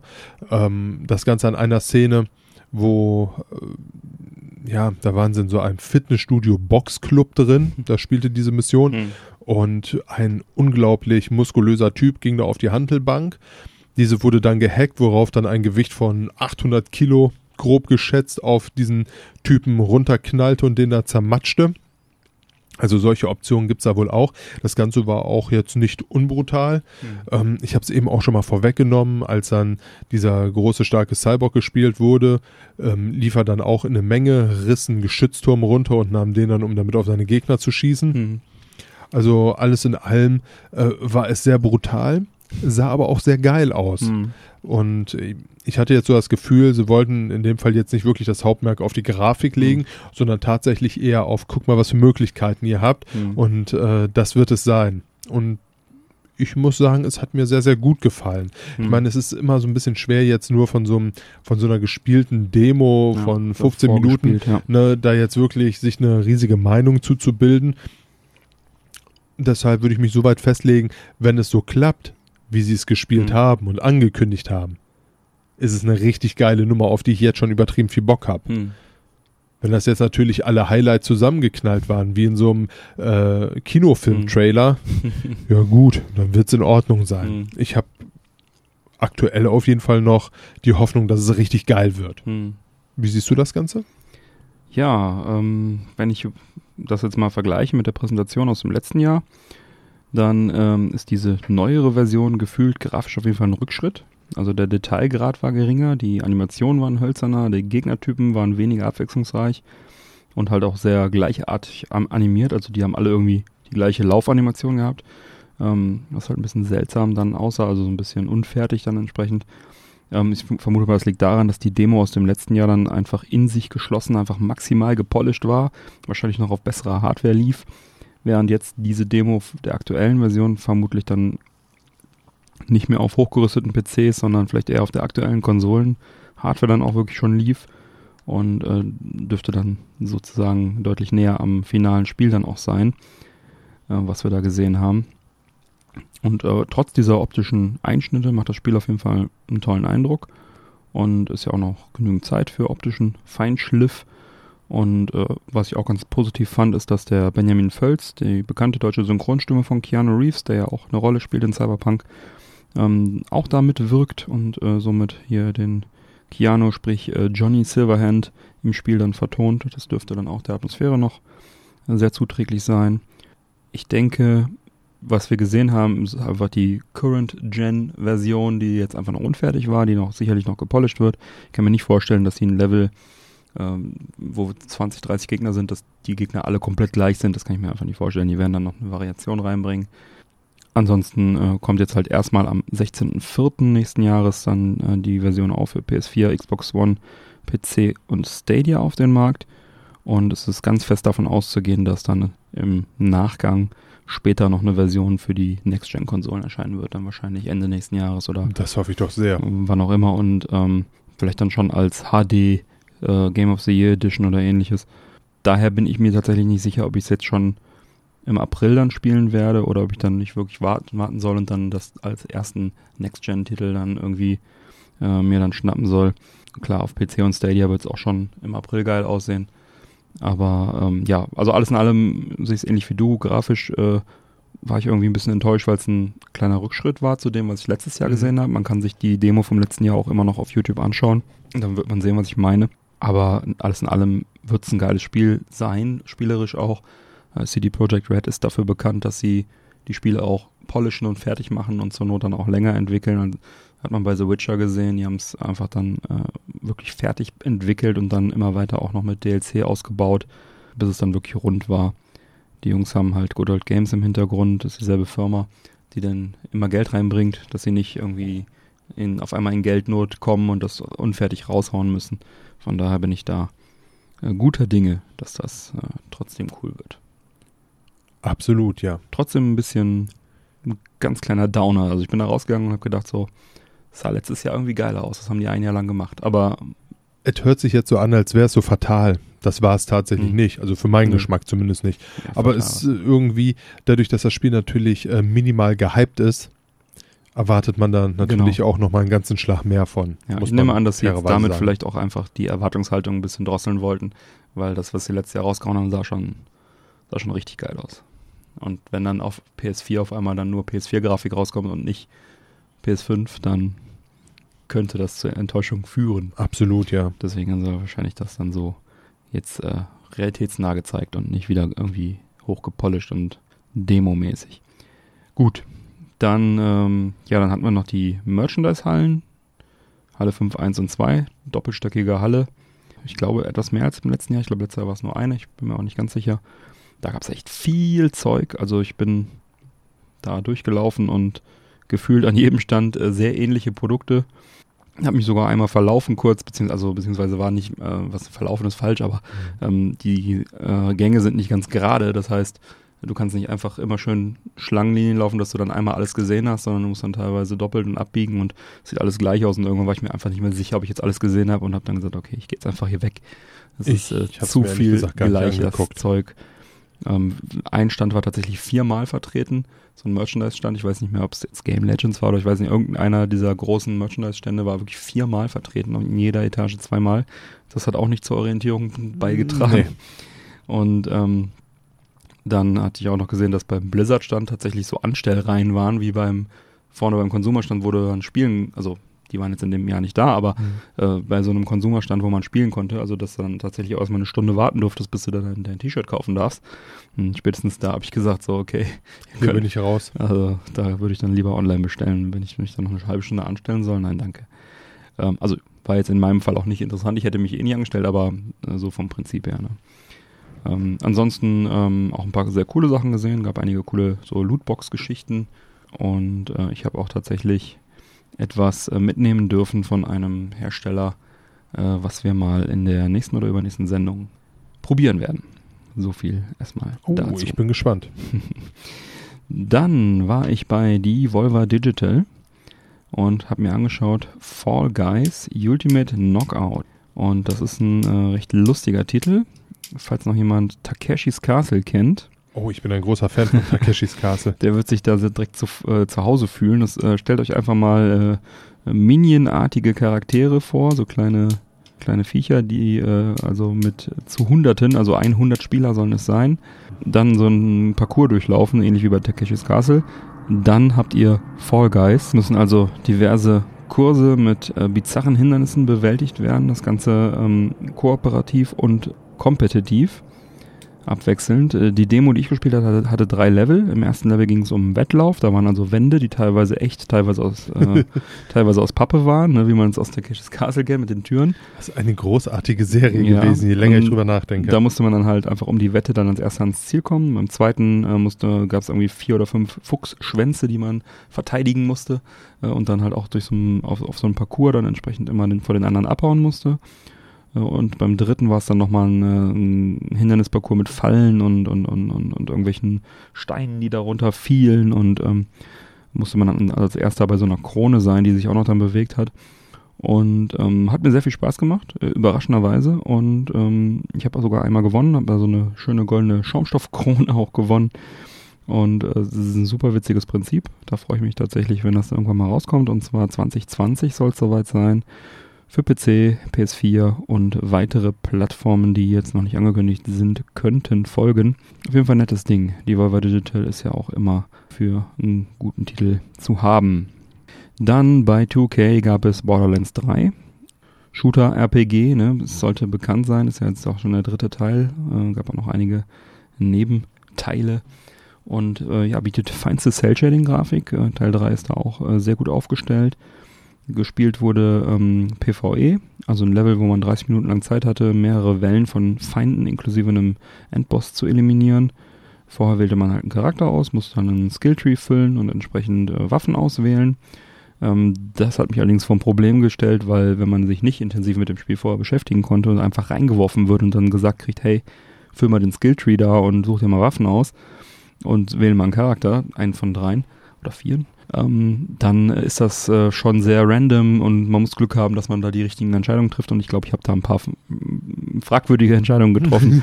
ähm, äh, es hat letztendlich viel Spaß gemacht auf jeden Fall, ähm, auch wenn das äh, Gameplay deutlich langsamer ist als zum Beispiel bei Doom. Aber ich glaube, ich habe mich da beim Skilltree so ein bisschen verzettelt und auch die Waffen hätte ich vielleicht ein bisschen anders wählen sollen und ich glaube, ich habe auch nicht den richtigen Charakter gewählt. Ich habe die Soldatin gewählt. Das war für mich, glaube ich, nicht so die beste Wahl und war dann aber trotzdem an diese Wahl gebunden und musste dann da durch. Trotzdem äh, klingt schlimmer als ist, hat Spaß gemacht, war super solide alles designt und äh, habe mich sofort an Borderlands wieder äh, zu Hause gefühlt, wie es früher auch war. Teil 1 habe ich sehr viel gespielt. Ist eine sichere Bank, wird ein guter Spiel. Kommt jetzt auch schon in Kürze raus. 13. September auf PC, PS4, Xbox One. Dann am besten einfach mal. Also ich denke mal, alle, die Borderlands äh, schon mal gespielt haben und cool, uns cool fanden, die werden da auch sich zu Hause fühlen. in jedem Fall. Also da muss man sich, glaube ich, keine Sorgen machen. Ja, dann kommen wir zu EA. Da hatte ich im Vorfeld natürlich gehofft, äh, Star Wars Jedi Fallen Order spielen zu können. Aber es war leider keine Spur von diesem Spiel, äh, obwohl es schon im November erscheinen soll. Hatten wir jetzt auch schon das eine oder andere Mal auch bei Nintendo. Das Astral Chain äh, wundert mich, dass die Spiele, die jetzt die Tage rauskommen, dann nicht gezeigt werden. War auf jeden Fall gar nicht mit dabei. Was es aber gab, war FIFA 2020 in diesem Fall. Ja, da habe ich einen ganz lustigen Fakt zu tatsächlich. Ja, gerne, jetzt hauen wir raus. Ähm, eigentlich äh, wollte ich nämlich FIFA zocken, Mhm. kam nur leider Gottes viel zu spät an, sodass ich da auch gut und gerne vier Stunden hätte warten dürfen, Mhm. worauf ich jetzt nicht so riesig viel Bock hatte. Und äh, dann dachte ich mir, ja gut, so lange ist es ja nicht mehr. Mhm. Ähm, sie hatten zwei riesige Stände aufgebaut. Die eine Hälfte war komplett für PlayStation, die andere für Xbox. Ne? Und ja, ich hätte es tatsächlich gerne angespielt. Mhm. Was ich angespielt habe, war Pro Evolution Soccer. Mhm. Das war ein winzig kleiner Stand. Da musste man nicht anstehen und wenn man da gespielt hat, hatte man auch äh, die gute Chance, dass nebenein die Plätze noch frei waren. ähm, wurde, glaube ich, nicht so doll angenommen. Es ist ja immer so ein Glaubenskrieg. Ich Mhm. dachte mir, komm, schmeiß mal deine Vorurteile über Bord. Nimm mal eine Runde. Ich habe wieder Vorurteile. Hätte natürlich auch gut äh, zu unserem Konami-Beitrag eben ge gepasst, aber ähm, gut, bei FIFA passt es auch hin. Ja, ich wollte es tatsächlich auch anspielen, hatte auch das Glück, dass ich nicht so lange warten musste, dank Fastpass. Leider äh, wurde ich nach einem halben Match direkt mal vom Stand gejagt, weil irgendein blödes Turnier stattfinden sollte. Ähm, da habe ich mir gedacht, so ja, schön, dafür habe ich jetzt den Fastpass verballert. Aber äh, ist halt FIFA, ne? Also Fans wissen, was sie erwartet und am Ja. 27. September geht's los. Von daher war jetzt also auch nicht, äh, nicht das Schlimmste, was passieren konnte, aber Ohne es jetzt angespielt zu haben, ich erwarte da jetzt auch keine riesigen Überraschungen. ja, genau. Dann hatten sie noch äh, Need for Speed Heat. Und das hat auch äh, der Markus angespielt. Vielleicht magst du, Mike, mal eben seine Eindrücke schildern. Ja, gerne. Er sagte dazu nämlich die recht kurze Demo, begeisterte durch seine hübsche Grafik. Mhm. Die gefahrene Strecke bot Regeneffekte, was das Auge erfreut, Mhm. aber das Handling erschwert. Mhm. Drei Nitro-Behälter für Turbo standen zur Verfügung. Diese füllten sich relativ schnell von alleine wieder auf. Ach, wäre das mal so im wirklichen Leben. Mhm. Das sorgte für ein arcadiges und flottes Spielgefühl. Kurze Runden, wie auch schon im Teil davor, unterstützten diesen Eindruck. Die Polizei fährt ständig Streif und ist nachts aggressiver und mischt sich ein. Tuning darf diesmal natürlich auch wieder nicht fehlen. Grafisch top, alles in allem sehr spaßig. Mhm. 8. November wird der Start hierfür sein und das Ganze kommt für PC, Xbox One und PS4. Ja, dann äh, danke dafür. Ja, dann haben wir noch äh, Google Stadia, die hatten auch einen eigenen Stand dort. Auf der Gamescom wurde ja in diesem Jahr dann äh, erstmals der Controller auch gezeigt. Und sie haben auch vor Ort noch, also zur Gamescom noch ein paar Neuigkeiten rausgehauen. Die werde ich jetzt nochmal eben hier auch kundtun. Patrick Saybold, der Head of Communications von Stadia, sagte, dass äh, ein Spiel bei Internetproblemen immer noch 10 Minuten lang im Datacenter weiterläuft, so dass das Spiel dann also auch relativ schnell wieder äh, resumed werden kann, wenn die Probleme dann nicht mehr, äh, äh, wenn die nicht mehr bestehen. Allerdings kann man natürlich trotzdem sterben und äh, ne, während der Zeit, weil man den Charakter natürlich nicht steuern kann. Aber das ist natürlich eine ganz nette Info. Weiter sagte Google Manager Jack Boozer, die meisten Plattformen erreichen ihr Maximum bei 100 bis 150 Millionen Nutzern. Wir schauen auf Milliarden. Wenn wir nur 100 oder 200 Millionen Menschen erreichen, haben wir etwas falsch gemacht. Die planen also groß. Mal gespannt, ob sie das halten können. Denn so eine Playsee hat ja auch jetzt äh, nur über etwas über 100 Millionen PS4 äh, verkaufte Einheiten. Ähm, da stecken sie sich auf jeden Fall keine kleinen Ziele. Nein, absolut nicht. Ähm, werden wir sehen, bald sogar schon, denn im November geht's ja los mit den ersten Nutzern und äh, diese Founders Edition äh, kann man dann für 130 Euro kaufen. Äh, dazu kommt dann noch das Abo für 10 Euro im Monat und äh, ja, zum Start sollen 28, haben 28 Publisher rund 40 Titel angekündigt, werden wahrscheinlich noch ein paar mehr werden bis dahin. Darunter natürlich auch Cyberpunk 2077, Baldur's Gate 3, äh, Ghost Recon hatten wir eben schon genannt und viele mehr. Und dann soll ja noch 2020 die kostenlose Stadia-Basisversion mit geringerer Auflösung dann noch dazukommen. Hatten wir auch schon mal drüber gesprochen im Podcast. Ja, Mike, du wolltest noch bei Wargaming vorbeischauen, hattest du gesagt, konntest du da noch irgendwas anspielen? Nein, gar nichts. Ich konnte nur tatsächlich kurz ein Goodie-Bag abgreifen. Hm. Das war auf jeden Fall sehr, sehr nett. ähm, ja, die Jungs waren vertreten mit Mhm. ihren Klassikern World of Tanks, Warships and Plans. World of Warships reizt mich schon sehr, sehr lange, muss ich Mhm. zugeben. Ich wollte das immer mal mit dem Hans anzocken. Hm. Der hat mir jetzt auch, richtig, Und Ähm, Indie-Game-Experten. der hat mir jetzt äh, auch einen Link geschickt. ja. Ich bin quasi schon in seinem Verband. Ja. Aber jetzt müssen wir noch mal ein Date finden, wo er Okay. mich mal so ein bisschen coacht, wie das Ganze funktioniert. Ah, ja. Und dann erzähle ich da gerne auch noch mal ein bisschen was drüber. ja, cool. Gegebenenfalls sogar mit dem Hans zusammen. Mal schauen. Ja, cool. Da können wir uns drauf freuen. Ja, das waren so die Spiele im Großen und Ganzen. Ähm, dann hatten wir natürlich noch den Retro-Bereich, äh, wo auch unser Stand war, wie in jedem Jahr. Da gab's halt wirklich, da gibt's jetzt wirklich so viel zu erzählen, dass wir da, äh, da haben wir auch Interviews geführt, dass wir da, also wie gesagt, diese Sondersendung noch machen möchten. An dieser Stelle möchte ich nochmal viele Grüße und vielen Dank an René Meyer sagen, der den Retro-Bereich auf der Gamescom in diesem Jahr auch wieder organisiert hat. Er stellte in diesem Jahr äh, unter anderem sein neues Buch vor, Computer in der DDR. Das kann man über die Landeszentrale für politische Bildung in Thüringen gegen Porto beziehen, äh, was ich auch empfehlen kann.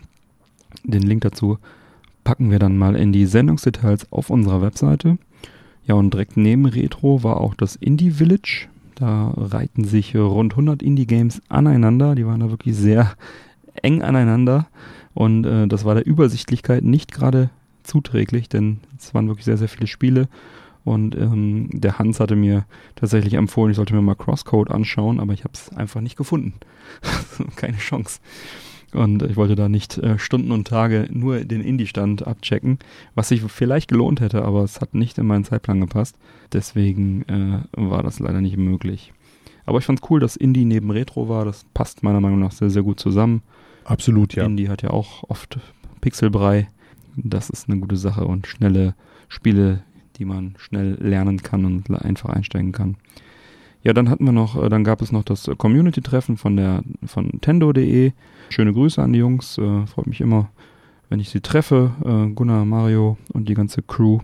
Dann hatten wir, haben wir, wie eingangs erwähnt, ja auch wieder die Musik von der Retrobühne abgegriffen, teilweise mit einigen Künstlern. Und da machen wir noch eine Sonderfolge. Und dann möchte ich noch besondere Grüße loswerden an unsere Standnachbarn von Retro PC Gaming und unsere Mitaussteller McWill und äh, den Markus natürlich und den Adam und die Vanessa, die uns am Stand geholfen haben, äh, den Petro und alle Mitaussteller in der Retro Area. Viele Grüße, hat Spaß gemacht mit euch. Ja, dann wollen wir mal das Fazit ziehen zur Gamescom 2019. Also für mich war es eine sehr intensive Zeit, viele Termine im Business Center wahrgenommen. So die ersten zwei, drei Tage war es eigentlich fast nur von einem Termin zum anderen. Auch natürlich im Konsumerbereich einiges erlebt, einiges angeschaut. Ähm, viele, viele Leute getroffen, gute Gespräche geführt, Leute kennengelernt, äh, alte Bekanntschaften gepflegt und äh, Menschen wieder getroffen, die ich höchstens einmal im Jahr sehe, meistens auf der Gamescom. Äh, mein Handy hat mir verraten, dass ich äh, weit über 60 Kilometer gelaufen sei in den fünf Tagen. Ähm, meine Stimme war spätestens am vierten Tag weg. Äh, Beine, Füße, Knochen, alles tat weh. Trotzdem viel Spaß gehabt. Eigentlich fast alles geschafft, was ich mir vorgenommen hatte. Ja, wie üblich würde ich mir nach der Woche Urlaub eine Woche Urlaub wünschen vom Urlaub.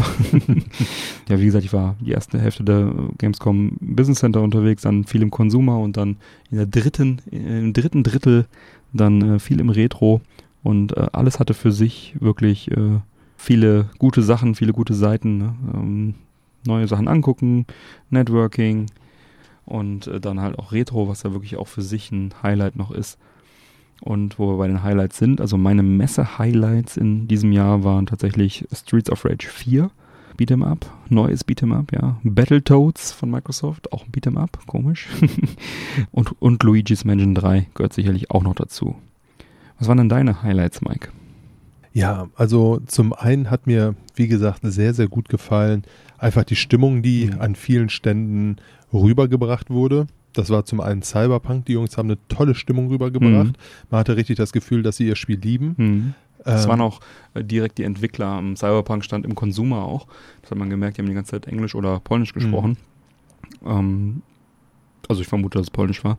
Während äh, bei anderen Ständen halt ganz oft einfach irgendwelche Promoter, also Studenten oder so dann waren, die natürlich auch mit Herzblut dabei waren, aber ist, man merkt halt, dass es schon noch ein Unterschied, wenn dann die Absolut, ja. äh, aus, dem, aus dem Entwicklerteam dann da persönlich sind.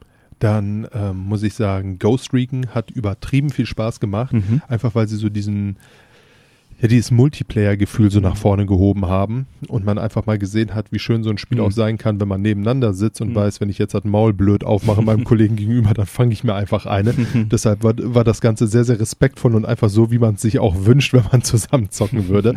Also sehr, sehr schön. Das hat mhm. mir unheimlich viel Spaß gemacht. Und ich muss sagen, auch die Jungs von Bethesda waren einfach toll, mhm. haben auch eine riesige Stimmung gemacht. Ähm, richtig, richtig schön. Also ähm, es war einfach eine tolle Gamescom mit super Stimmung und was auch nicht zu unterschätzen ist, das sind einfach die ganzen Leute, die im Retro-Bereich rumliefen. Mhm. Da habe ich auch wirklich sehr, sehr viele gute Gespräche geführt, sehr, sehr viel Spaß gehabt und ähm, das ist einfach eine total nette Community, die da sich Jahr für Jahr trifft. Das stimmt, der Retro-Bereich, äh, den muss man sicherlich da auch nochmal nennen. Das ist wirklich immer so ein bisschen Sommerzeltlager, man trifft dieselben Leute, man unterstützt sich, man äh, ist auch äh, im Retro eine schöne Stimmung immer. Ähm, ja, das stimmt, das, da stimme ich dir voll zu. Ja, dann würde ich sagen, bevor wir dann jetzt noch die zwei Interviews, die wir ähm, eingefangen haben, einspielen, äh, wollen wir doch zunächst nochmal Danke sagen. Würdest du das übernehmen? Na klar. Ich bedanke mich immer wieder gerne und an der Stelle äh, möchte ich mich sehr, sehr herzlich bei all unseren Unterstützern bedanken. Denn ihr wisst ja, Unterstützung ist uns wichtig, Mhm. um unser Ziel zunächst die laufenden Kosten zu decken, um so den Podcast auch langfristig erhalten zu können. Ja. Momentan haben wir noch das Limited Early Bird Unterstützerangebot. Da bekommst du alle Inhalte des offiziellen treuen Hörers für 2 Dollar. Als offizieller treuer Hörer hältst du zeitexklusive Sonderfolgen sowie zusätzlich alle Bonusfolgen direkt aufs Handy in deinen persönlichen Unterstützer RSS-Feed. Mhm. Außerdem bekommst du jede neue Folge mit Pre- und Post-Show. Hier Mhm. sprechen wir über weitere Themen. Das sind so pro Folge 20, 30 Minuten exklusiver Content.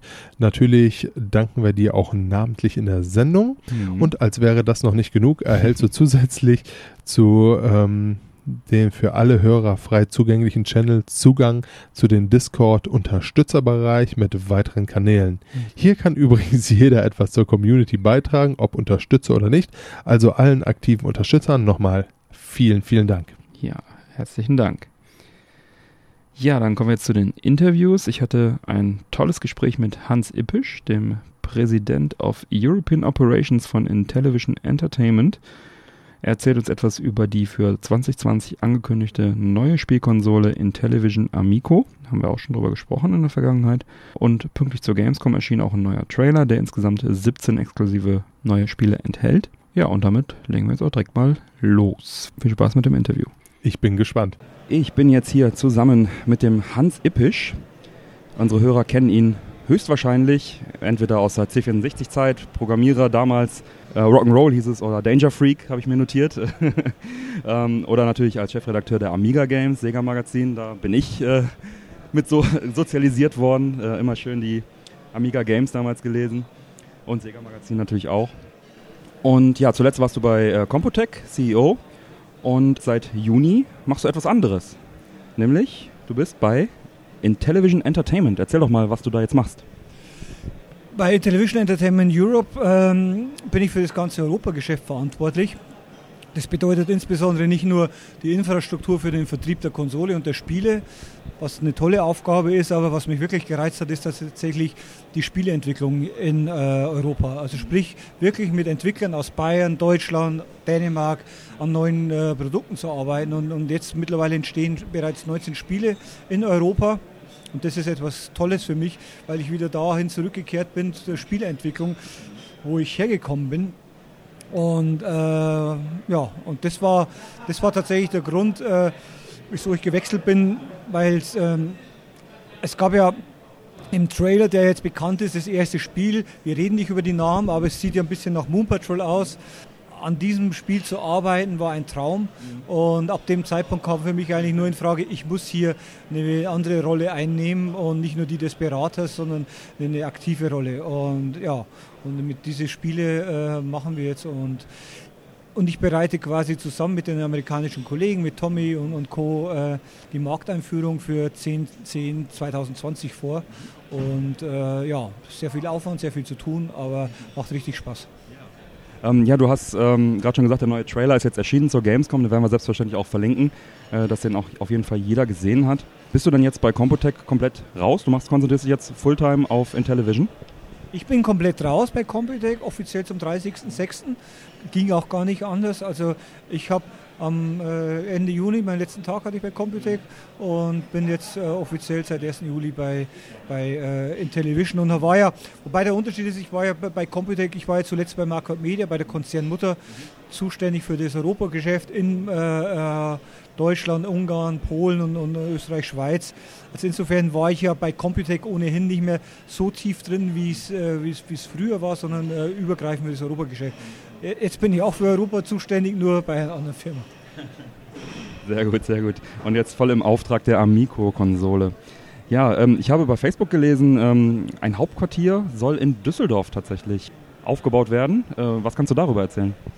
Nee, äh, Hauptquartier ist übertrieben. Tatsächlich ist das Hauptquartier jetzt von, von äh, Europe ist in Nürnberg.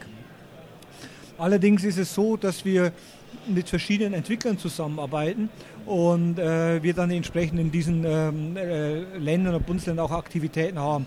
Im konkreten Fall ist es so, dass ein äh, Plattform-Game entsteht jetzt in Nordrhein-Westfalen und äh, um die Voraussetzungen für bestimmte Sachen zu schaffen, ist jetzt, haben wir eine Betriebsstätte in Düsseldorf eröffnet. Also es gibt jetzt eine offizielle Dependance in Düsseldorf, aber hauptsächlich gibt es ein Studio, das in Nordrhein-Westfalen sitzt. Äh, genauso entsteht aber auch ein Spiel in Berlin zum Beispiel, eins entsteht in, in, in Dänemark und das hängt davon ab. Also es ist jetzt kein Hauptquartier an sich, aber es ist trotzdem mal ein Anfang, weil es soll ja weitergehen. Und, und, dafür haben wir jetzt erstmal ein Büro auch mit Adresse und allem drum und dran, um den Entwickler lokal auch zu betreuen. Das bedeutet schon auch, dass ich jetzt äh, oder später dann die Product Manager, die kommen werden, dass wir dann regelmäßig auch dort sind. Das heißt, da wird dann auch, äh, werden dann auch Pressetermine eventuell dann stattfinden? Absolut, ja, genau. Wir haben dann den, den, sind vor Ort und äh, wollen dann entsprechend auch den, also der, der Grundsatz ist erstmal, es geht erstmal um die lokale Entwicklung in den Bundesländern oder anderen Ländern, die man betreuen muss. Ähm, und auch äh, entsprechend zum Beispiel Fördermöglichkeiten. Da ist ja auch Voraussetzung, dass man hier Aktivitäten hat und die wollen wir einfach auch schaffen, weil wichtig ist ja eines, ja, Intellivision ist ein amerikanisches Unternehmen, äh, aber wir betreiben hier in Europa oder Deutschland ein eigenständiges Geschäft, mit, wo ich äh, alleiniger Geschäftsführer bin zum Beispiel und wo wir auch mit lokalen Entwicklern dann das machen. Und äh, also sind wir, wir sind nicht nur so eine Filiale, die nichts zu entscheiden hat und keine Spiele herstellt, sondern das war für mich wichtig, dass wir hier aktiv zusammen mit, mit den Kollegen in Amerika an der Konsole und an der Software arbeiten. Und in dem Fall kam, die kam frühzeitig auf mich zu, als äh, hier so Anfang des Jahres das so bekannt wurde, was wir hier machen. Da hatte ich dann Kontakt mit den Entwicklern und Tommy hat von denen ein Spiel gesehen, Tommy Tellerico hat gesagt, Hans, das brauchen wir. Und die arbeiten an, an einem Produkt jetzt für Amico. Ähm, wie sind denn jetzt die konkreten Pläne auch für Deutschland? Also 10.20 10. 20, hast du ja gerade schon gesagt. Ähm, wird es sofort auch in Deutschland verfügbar sein? Äh, Gibt es da schon eine Größenordnung an, an, an Launch-Titeln? Ähm, kannst du da schon irgendwas sagen? Preis? Also weltweiter Launch ist am 10.10.2020. Geplant ist, dass es auch in Europa, also in, zumindest in den Kernmärkten äh, Deutschland, UK und Frankreich, auch am gleichen Tag da ist. Die Konsole wird weniger als 200 Euro kosten. Diese Preisbarriere werden wir auf keinen Fall überschreiten. Wenn jetzt einer meint, heißt es nur 199, könnte sein, könnte aber auch günstiger werden, aber unter 200. Die Spiele werden zwischen 1 Euro und 9,99 kosten. Die gibt es online, die gibt es aber auch im Retail, im Laden ganz normal. Dann wahrscheinlich was teurer. Bitte? Als Retail wahrscheinlich was teurer, jetzt auf Cartridge. Möglicherweise ein bisschen teurer sein, aber, aber nicht wirklich wesentlich. Also, ich meine, wenn man sieht, was heutzutage ein, ein, irgendein Kaffee Latte oder was kostet, dann sind die Spiele wenn, das, das wert. Äh, und zum Launch werden fünf Spiele installiert sein, äh, vorinstalliert sein auf der Konsole. Einige davon kommen aus Bayern. Kann ich jetzt verraten, welche Spiele vorinstalliert sein werden? Skiing zum Beispiel vorinstalliert werden. Das äh, verrate ich jetzt einfach mal. Äh, also fünf Spiele sind äh, vom Haus aus drauf und geplant ist, dass parallel 40 weitere Spiele erhältlich sind. Wobei diese Spiele äh, das ganze Portfolio, das ganze Spektrum abdecken. Ja, da haben wir so klassische Arcade-Games wie Moon Patrol oder Asteroids. Dann haben wir auch so, so äh, Boardgames, sage ich mal, solche Umsetzungen, so Partyspiele, solche Geschichten sind dann auch, oder auch ein Match-3-Game zum Beispiel, solche Geschichten, oder auch ein Brain-Trainer äh, oder so Multiplayer-Games. Das ist, und da ist eigentlich der, ein Sportspieler, das ist, wir wollen da so ein ausgewogenes Portfolio haben, also Sportspielen, Shoot'em-Ups, Boardgames, aber für alle, für, für die ganze Familie. Ist äh, Earthworm Jim 3 auch als Launch-Titel geplant? Nein, leider nicht. Wobei, ob es jetzt Earthworm Jim 3 heißt, weiß ich jetzt gar nicht. Earthworm Jim ist ja in Entwicklung, wie wir alle wissen. Was ja ganz faszinierend war, ähm, wie unglaublich groß die Resonanz war auf die Pressemitteilung damals. Man sieht immer noch, wie, äh, wie, wie, stark der Name eigentlich zieht. Und dass hier jetzt äh, David Perry und, und Co an einem neuen und, und Tommy äh, an einem neuen Earthworm Jim arbeiten, ist natürlich genial. Insbesondere freut mich das ja auch, weil Earthworm Jim war ja das Spiel, wo ich ja angefangen habe, hier David Perry zu interviewen, äh, Anfang der 90er oder auch, oder auch Tommy. Und was ja auch, was vielleicht ganz interessant ist, der Mike Dietz äh, hat ja, ist auch vom Earthworm Jim Team, der ist ja jetzt bei, bei Television Entertainment, ist dort Art Director. Sprich, jedes Spiel, das wir rausbringen, äh, hat der Mike Dietz genau im, äh, unter Kontrolle und hat da immer auch guten Input. Und äh, ja, aber ich glaube, bei einem kann man sich sicher sein, bei, bei Earthworm Jim, es wird nicht einfach irgendeine Fortsetzung sein, wenn man sagt, ja, Earthworm Jim äh, drei, paar neue Levels fertig, sondern da wird tatsächlich ein ganz neuer Weg gesucht, äh, wie man aus dieser Hardware, insbesondere auch aus den Controllern, wie man was Tolles machen kann. Also insofern, eines glaube ich ist sicher, Earthworm Jim, äh, der nächste Teil, wird völlig überraschend sein. Das habe ich mir schon fast gedacht, bei den Controllern auch. Du hast gesagt, die Preisrange wird so zwischen 1 Euro und 9,99 Euro sein. Es hieß auch mal, alle Spiele werden exklusiv sein. Äh, aber jetzt so ein, so, ein, so ein Moon Patrol oder so ist das ja jetzt kein Exklusivtitel. Ja, man, man, im Trailer wird es ja auch ein bisschen gesagt, die Version, die wir haben, bei Moon Patrol ist es ja keine 1 zu 1 Version von, von Umsetzung von dem anderen, sondern Moon Patrol A hat neue Spielmodi, hat neue, äh, auch die Controller werden anders eingesetzt. Also alle Spiele, die wir haben, das sind eine Version, die man auf anderen Konsolen so nicht machen kann, indem neue Spielmodi dabei sind oder neue, oder ich meine, Asteroids gibt es 100.000 Mal ähm, und auch ein Pong zum Beispiel. Allerdings werden bei uns all die Spiele spezielle Features haben, die die Controller zum Beispiel nutzen oder neue Spielmodi haben. Das ist so gemeint. Und prinzipiell ist es schon so, ein Earthworm Jim zum Beispiel wird exklusiv sein. Das wird nicht auf der Playstation erscheinen. Das ist klar. Wenn es natürlich Klassiker sind, die wir jetzt quasi fortführen, ja, selbstverständlich, die können, werden wir ja nicht aus der Welt schaffen können. Aber uns ist schon dran gelegen, äh, wenn wir da so Klassiker wieder aufleben lassen, dass wir dann da Features einfach, wo man sagt, okay, das ist toll und das ist auf anderen Konsolen so nicht möglich. Ja, du hast jetzt immer wieder die Controller angesprochen. Das äh, kannst du vielleicht dazu noch mal kurz ein, zwei Sätze sagen. Äh, die Besonderheit. Also wir haben jetzt ganz oft über die Besonderheit gesprochen. Ja, also die Besonderheit ist ja tatsächlich A, zum ersten Mal seit, seit langen, langen Jahren sind mal wieder zwei Controller liegen bei bei einer Konsole. Und das ist mal eines. Äh, eins kann ich auch schon sagen, die Controller werden dann auch nicht 50, 60 oder 170 Euro kosten, sondern die werden äh, einen äh, guten Preis haben, wo ich sage, vielleicht die Hälfte von dem, was man heute bezahlt für Controller. Und was aber, glaube ich, die Besonderheit ist, der Controller an sich, der hat ja Touchscreen, der hat ein Mikro, der hat einen Lautsprecher, der hat Force Feedback und er hat ähm, Gyroscope drin, also die Bewegungsmeldung oder wie, was neu ist, dass man jedes beliebige Smartphone, ob Android oder iOS, ähm, dank einer kostenlosen App auch in einen Controller verwandeln kann, sodass dann automatisch bei einem ähm, Spiel wie Skiing kann jeder mit seinem eigenen Smartphone da sitzen, kann sofort connecten und dann hat man können bis zu acht Leute teilweise sogar gleichzeitig spielen. Und das ist die Besonderheit, ähm, weil heutzutage, äh, wenn man dann irgendwie äh, mit mehreren Spielen spielen muss und ein Controller kostet schon 60 Euro, ist dann langsam schwierig oder teuer. Ja, vielen Dank dafür. Du hast eben gesagt Retail, ich hatte jetzt automatisch Cartridge gesagt, das war richtig, oder? Das sind Cartridges. Äh. Ja, wenn man, wenn man sich die Konsole genau anschaut, da ist ja kein, äh, wir, wir, gucken jetzt gerade auf ein Bild von der Konsole, es gibt ja kein CD-Laufwerk und keine Modulfläche. Äh, es gibt, äh, es gibt einen Platz für eine Speicherkarte, ja, die gibt es und es gibt auch eine andere technische Möglichkeit, wie man dafür sorgen kann, dass Spiele in den Speicher übertragen werden. Also eine physische. Genau, aber Genau, es gibt, eine, es gibt eine Version, ich sag mal so, wenn man sich dieses Produkt im Laden kauft, zu Hause neben die Konsole liegt, wird die Konsole das erkennen und das Spiel wird verfügbar sein. Das sind ja schöne Informationen, toll. Wir haben eben deinen Entwicklerhintergrund natürlich nochmal beleuchtet. Wirst du selber auch aktiv für die Konsole vielleicht ein Spielchen programmieren?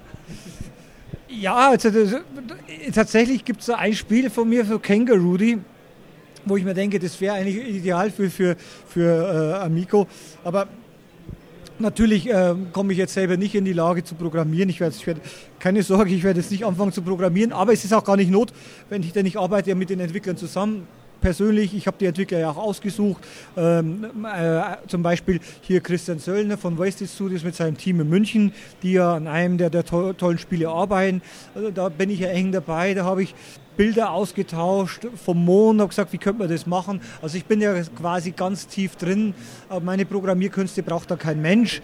Äh, also ich bin aktiv quasi be beteiligt äh, und be begleite das sehr eng und spiele dann immer die neue Version, gebe dann Feedback, genauso wie die, die Kollegen und das ist ja tatsächlich diese schöne Aufgabe ich glaube jetzt nicht, dass ich mir das programmieren anfange, außer es kommt C64, äh, 6502 Assembler wieder. Äh, aber nee, aber alleine, alleine äh, aktiv äh, daran beteiligt zu sein, zu sagen, welche Spielmodi brauchen wir, was wollen wir, was müssen wir, das ist toll. Und, da, und dann tatsächlich gibt es hier in Deutschland wirklich jetzt tolle Entwickler.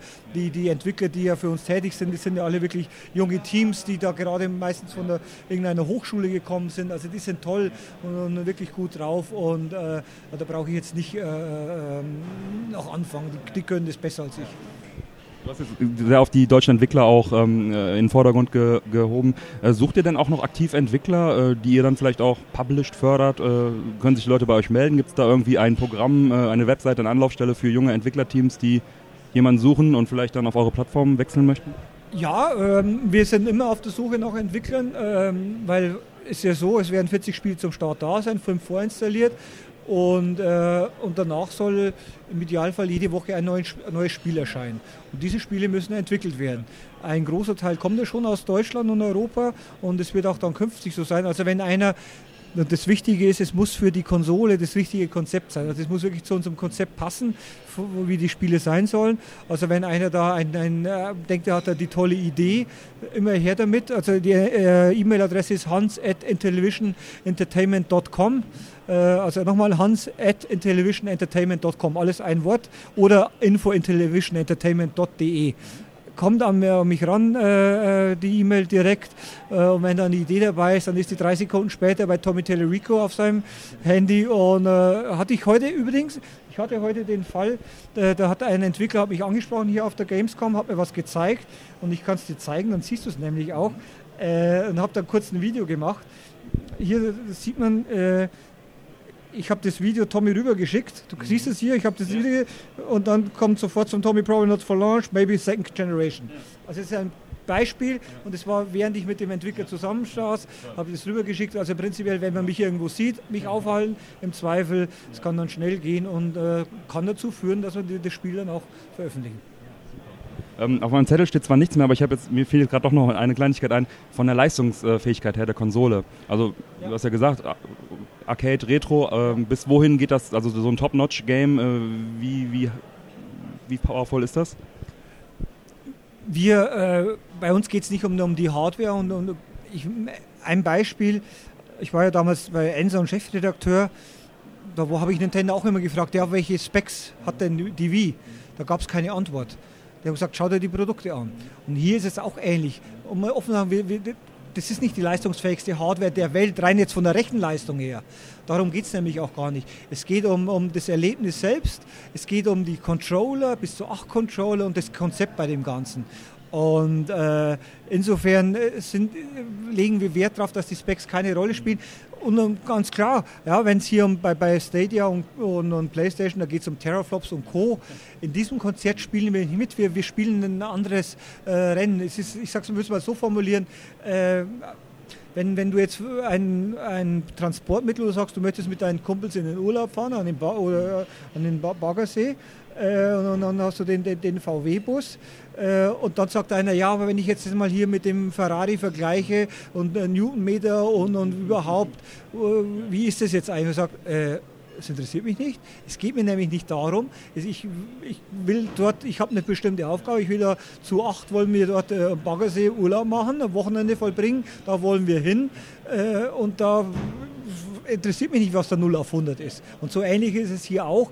Wir, wir quasi unsere Features, die wir schaffen, mit 8 Controllern und all diesen Sachen äh, und dass die Spiele günstig sind, das ist tatsächlich, wo ich sage, das zeichnet uns aus. Genauso wie dann beim alten VW-Bus, auch dass wir viele Leute reinbringen und nicht 0 auf 100, sondern wo man sagt, genau für diesen Zweck, da kommt man hin und wir wollen quasi wirklich den Spaß haben, zusammen, das wollen wir verkörpern. Und da sind wir auch die Überzeugung, die Produkte, die wir bringen, auch andersrum man sagt, ja, es gibt Produkte, die werden für die Xbox Scarlett oder PlayStation 5, die werden so auf Amico nicht möglich sein. Das wird so sein, die, werden wir niemals so technisch eindrucksvoll hinkriegen. Aber andersrum wird es die Produkte, die wir machen für Amico, werden auch äh, auf Xbox Scarlett und PlayStation 5 auch nicht möglich sein, weil wir entsprechend die Controller und sonstiges so nutzen. Und deswegen ist dieses ähm, die, äh, wir sehen uns da in einer anderen Kategorie. Also ich bin ja selbst Gamer und freue mich auf die nächsten Playstation und nächsten Xbox und finde es dann auch geil, äh, hat aber dann einen anderen Zweck und einen anderen, anderen Einsatz. Und, äh, und, genauso freue ich mich auf Amico, wenn ich dann endlich wieder mit Freunden oder ganzen Familie spielen kann. Ja, super. Ähm, vielen, vielen Dank, dass du dir im Messetrubel die Zeit für uns genommen hast. Und äh, vielleicht machen wir ja mal ein Follow-up, wenn es wieder Neuigkeiten gibt, dann in der Sendung. Vielleicht mit ein bisschen mehr Ruhe können wir vielleicht auch noch mal ein bisschen auf deinen Background eingehen und so weiter. Die gerade die Amiga äh, und, und, äh, und Sega-Zeiten, die C64-Zeiten, das interessiert mich natürlich sehr. Ähm, ja, vielen lieben Dank. Möchtest du sonst noch irgendwie eine Message loswerden? Nein, ich sage danke für, für die Aufmerksamkeit und danke, dass äh, ihr diese Botschaft auch äh, weitertragt und, und weil das ist, das ist tatsächlich für uns wichtig. Wir, wir sind kein Gigant, wir haben nicht die Milliarden auf dem Konto. Wir versuchen hier mit, mit, mit Liebe und Engagement ein neues Projekt auf die Welt zu bringen, sage ich mal. Und da freuen wir uns über die Unterstützung, weil immer mehr Leute äh, verstehen das und wissen, wissen es zu schätzen. Und insofern sind wir da sehr dankbar, weil nämlich äh, das, was Tommy Tellerica angefangen hat, das setzt sich fort und findet immer mehr Leute, die sagen, oh cool. Und das ist das, das Tolle dabei, dass er quasi Teil wird von einer Sache, die gerade entsteht. Und da freuen wir uns über jeden, der, der, der, der, ähnlich, der ähnlich denkt und auch das erkennt. Und dann genauso leuchtende Augen bekommt, wenn ein neues Moon Patrol da ist und sagt, das möchte ich haben. Also insofern vielen Dank und ich freue mich äh, auf viele weitere Fortsetzungen, äh, wo wir dann über das neue Earthworm Gym sprechen oder was weiß ich alles. Ich oder ich komme mal nach Düsseldorf, treffen wir uns da. Genau. Alles klar, vielen lieben Dank. Ne? So, da sind wir wieder. Den äh, neuen Trailer werden wir natürlich dann auch in den Sendungsdetails auf der Webseite verlinken. Ja, das zweite Interview für heute führte ich mit Tolga Dietem, dem Geschäftsführer von Worldwide Distribution, dem Deutschlandvertrieb vom Neo Geo Mini. Und die haben auch noch einige andere tolle Produkte. Und ja, was es bei WWD so Neues gibt und vielleicht auch etwas über das äh, über die PC Engine Mini, das hören wir jetzt. Viel Spaß dabei. So, der nächste Aussteller, zwar nicht direkt im, aber direkt am Retro-Stand. Den Tolga habe ich hier von Worldwide Distribution, den haben wir letztes Jahr interviewt, auch zum Neo Geo Mini. Und er ist jetzt wieder auf der Messe, hat sich etwas näher an den Retro-Stand herangestellt, was durchaus Sinn macht bei den coolen Neo Geo-Sachen, die er bei sich zeigt. Hallo Tolga. Hallo, grüß dich erstmal. Servus. Ja, ähm, was zeigt ihr denn bei euch am Stand? Habt ihr was Neues dabei? Also wie gesagt, äh, wir sind ja ähm, für Neo Geo Mini äh, der Distributor äh, in Deutschland, Österreich, Schweiz und ein paar andere Länder. Wir haben uns noch äh, ein weiteres Produkt noch aufgenommen, das ist äh, Hyperkin auf jeden Fall, die Retro-Konsolen von Hyperkin. Zuletzt haben wir ausgeliefert Retron 2 HD. Und ähm, wie gesagt, läuft ziemlich gut. Auf dem Messestand stellen wir jetzt die Samurai Showdown Limited Edition vor für Neo Geo Mini. Das gibt es dann in äh, transparente Farben, in drei verschiedene. Einmal weiß, blau und äh, rot. Mhm. Und äh, die werden auch gut angenommen? Also wie gesagt, ähm, es wird ganz gut angenommen, aber mittlerweile muss ich auch selber zugeben, diese Mini ist jetzt äh, einfach mal genug. Mhm. Und äh, ich bin jetzt auch froh, eigentlich, dass wir demnächst äh, Neo Geo 2 äh, veröffentlichen. Und eigentlich bin ich davon ausgegangen, dass ich die Freigabe bekomme von SNK, äh, dass wir es zu Gamescom bekannt machen können. Aber so wie es aussieht, äh, es, es wird erst nächste Woche, sprich also Ende August oder Anfang September ist der Stand. Mhm. Dann werden dann von uns dann praktisch die Mitteilungen dann rausgehen. Einmal über die Maniac kann man das online sehen, wie die Konsole dann aussieht und welche Features sie hat. Und dann natürlich auch bei Computer Build Games und äh, demnächst natürlich auch bei Return Magazin. Da würden wir jetzt auch verstärkt die Retro-Konsolen von Hyperkin äh, ja, den einfach mal schicken, dass sie darüber einfach mal berichten, wie die Konsolen so sind. Kannst du irgendetwas schon verraten vom Neo Geo 2, was jetzt äh, noch nicht, äh, nicht kannst du irgendwas verraten darüber? Also wie gesagt, ähm, ich gehe ja davon aus, dass das ja keine große jetzt europäische Pressemitteilung wird hier. Also ich kann nur so viel dazu sagen, dass wir hier ein Arcade Joystick Board haben und da werden wir dann die Konsole integrieren. Und äh, es sind noch viele Überraschungen für diesen Arcade Joystick Board geplant, aber das dann natürlich zu späteren Zeitpunkt. Ja, danke, das ist ja schon mal eine sehr schöne Information. Ich frage da jetzt auch bewusst einfach mal nicht direkt äh, nach, aber wir werden es ja dann in Kürze auch erfahren. Äh, du hast gesagt, Anfang. Äh also, wie gesagt, äh, September wird äh, das äh, angekündigt, vielleicht auch schon nächste Woche, Ende August. Und wir würden dann Mitte September oder auch Ende September mit den Vorbestellungen beginnen, weil die Nachfrage wird natürlich wieder erheblich natürlich wieder sein, weil es ist halt einfach so bei diesen Retro-Konsolen, auch bei SNK, da werden halt nicht mehr wie 20.000 weltweit hergestellt. Und wenn wir jetzt in Deutschland, sage ich mal, sprich mal von 5000 mal vielleicht einfach mal vorsichtig rechnen, ist natürlich für 5000 für die Bevölkerung, sage ich mal, äh, ist es eine keine Stückzahl. Deswegen ist natürlich hier wichtig, auch wie bei Neo Mini International, das rechtzeitig äh, vorzubestellen. Das würden wir natürlich auch in unserem Online-Shop äh, natürlich erwähnen, auch bei den Pressemitteilungen wie zum Beispiel auch Maniac Computer Build Games. Da wird natürlich dann, äh, dann auch stehen, dass es Vorbestellung dann möglich ist ab September, weil die Konsole wird dann Mitte, Ende November dann äh, von uns dann ausgeliefert und da wäre es natürlich schon wichtig, dass sie natürlich wieder vorbestellen. Und das hat eigentlich sehr gut geklappt bis jetzt. Und dafür wollte ich mich eigentlich auch bei den Endkunden insgesamt bedanken, weil sie haben alles rechtzeitig vorbestellt und wir konnten auch rechtzeitig jedem auch seine Stückzahl vor Weihnachten noch äh, ja, sozusagen ausliefern halt. Ne? Sag nochmal äh, äh, die Webadresse vom äh, Online-Shop, wo man vorbestellen kann. Also ganz einfach, das ist äh, www, ist klar, und dann worldwidedistribution.de. Das findet man. Werden wir auch verlinken bei uns.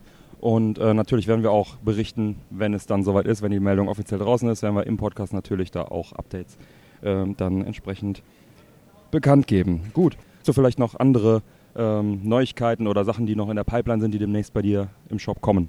Also ich arbeite natürlich weiterhin äh, daran, dass wir noch weitere Produkte äh, als Distributor bekommen. Ich bin jetzt seit äh, der E3, also sprich äh, seit Juni äh, bin ich eigentlich an diesem Arcade One-Up äh, dran, dass wir da die Distribution für einige Länder machen können oder auch dürfen.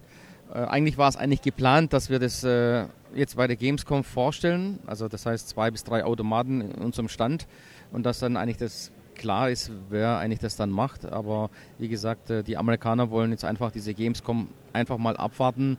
Würde mich äh, sehr freuen, wenn es klappen würde, dass wir das äh, vermarkten dürfen, weil einfach, ich sag mal, die Erfahrung ist da, 30 Jahre, sage ich mal, in der Branche. Und ich finde es auch mal schön, wenn es nicht immer ein mega großer Distributor immer bekommt, weil es setzt sich alles immer auf Koch Media alles ab, was natürlich auch Vorteil ist natürlich von anderen, klar, aber ich denke auch hier sollte man natürlich auch einen erfahrenen, äh, so wie ich jetzt auch mal diese Sache einfach mal äh, gönnen, sage ich jetzt einfach mal. Ne? Und ähm, wie gesagt, dann ist noch äh, weiterhin noch geplant, ist noch ein Handheld. Das ist auch ganz tolle Sache. Und zwar es ist ein PC, also sieht eigentlich aus wie ein Game Gear, sage ich jetzt einfach, etwas größer. Und äh, für die PC-Freaks, sage ich mal. Und äh, das ist transportabel, also etwas größer wie Game Gear natürlich. Da sind wir gerade auch dran. Aber wie gesagt, da kann ich auch noch nichts Näheres dazu sagen. Wird auch noch weitere Gespräche noch stattfinden. Und äh, ja, hoffen wir halt, dass wir ein oder zwei Distributionsverträge noch mal machen können. Und dass die Leute natürlich auch wissen, wo sie das auch bestellen können. Weil die Nachfrage nach Arcade One-Up ist wirklich enorm groß. Und äh, alle fragen sich, warum kann man das nur bei Amazon in England bestellen und nicht bei uns. Und ich hoffe, dass die Amerikaner sich da richtig entscheiden diesmal. Und wir konzentrieren uns weiterhin für weitere Distributionen. Ich habe jetzt natürlich bei ganz wichtig, was mir noch einfällt, das war mich, äh, dieses PC Engine. Äh, ja. habe ich angefragt, weil mittlerweile ist es so, dass man das angeblich in Deutschland nicht bekommen sollte und das über England, Frankreich bestellen soll. Und deswegen habe ich mich angekündigt, auch nochmal, ob man das vielleicht für Deutschland machen dürfen. Aber wie gesagt, äh, da habe ich noch auch keine Feedbacks bekommen. Und äh, ja gut, jetzt schauen wir einfach mal weiter, wie es äh, wie es weitergeht und was es sonst noch so für Neues noch so gibt halt. Ne? Ja, äh, das klingt ja alles ganz gut. Das PC Engine Mini wäre ja richtig gut. Ähm, da wünsche ich dir auf jeden Fall viel Erfolg, viel Glück. Äh, vielen Dank, dass du dir die Zeit genommen hast. Und wir werden natürlich auch äh, weiterhin immer berichten, wenn du was Neues im Shop hast. Äh, ist es ja natürlich auch groß, ist von großem Interesse für die Retro-Fans unter uns. Also vielen Dank, dass du die Zeit genommen hast. Wünsche dir noch viel Spaß auf der Messe. Genau, ich danke euch allen und äh, bleibt immer dran. Und äh, wie gesagt, es gibt immer wieder Neuigkeiten. Und wie gesagt, was ich noch vielleicht noch, noch sagen wollte, wäre noch, für alle Retro-Fans äh, würden wir nächstes Jahr von Hyperkind die Nintendo 64 vorstellen. Das heißt dann auch dann natürlich auch äh, verkaufen. Und äh, es geht also dann weiter. Und ich mache eigentlich mega Druck, dass wir den Dreamcast nochmal irgendwie bekommen.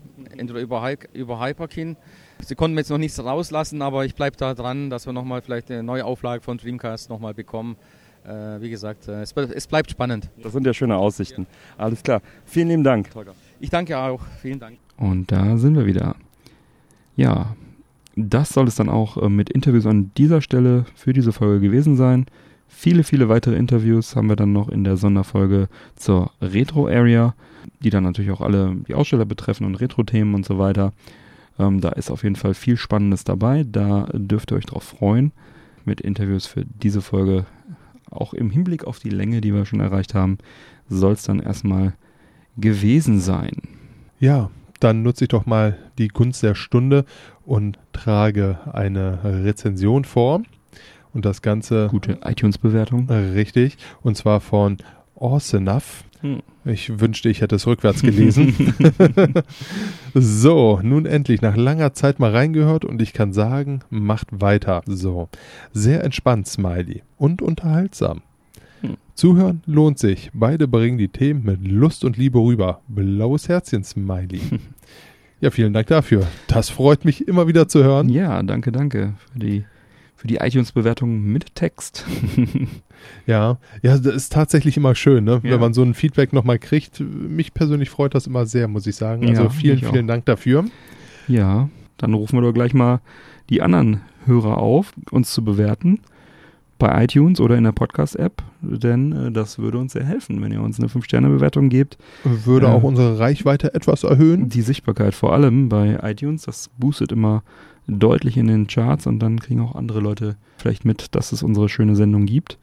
Und ja, das kann man recht einfach machen. Die Podcast App, ist, ja, ist ja schon vorinstalliert äh, auf den Apple-Geräten. Text ist optional, ihr könnt also einfach auch nur die Sterne klicken, das, das dauert dann nur ein paar Sekunden oder ihr schreibt uns noch Aber ein paar so ein Zeilen. Text ist toll. Dann lesen wir es auch gerne in der Sendung vor. Ja, ansonsten geht es auch am PC, ne? iTunes Software aufmachen und loslegen. Würden wir uns freuen. Vielen Dank für alle, die schon bewertet haben. Vielen, vielen Dank dafür. Jedes Mal eine Freude. Ja. Ja, dann haben wir hier noch unseren Themenbereich Was geht ab? Und ich habe Fire Emblem Three Houses angespielt. Ich habe es schon äh, in der Pre-Show kurz angeteasert. Da würde ich dann ganz gerne auch nochmal eben kurz was drüber erzählen. Ende Juli ist das Spiel ja schon für die Switch erschienen. Ich habe mich in dem Fall für die physische Limited Edition entschieden. Und äh, ja, endlich mal wieder ein Fire Emblem für den großen TV, für die Konsole.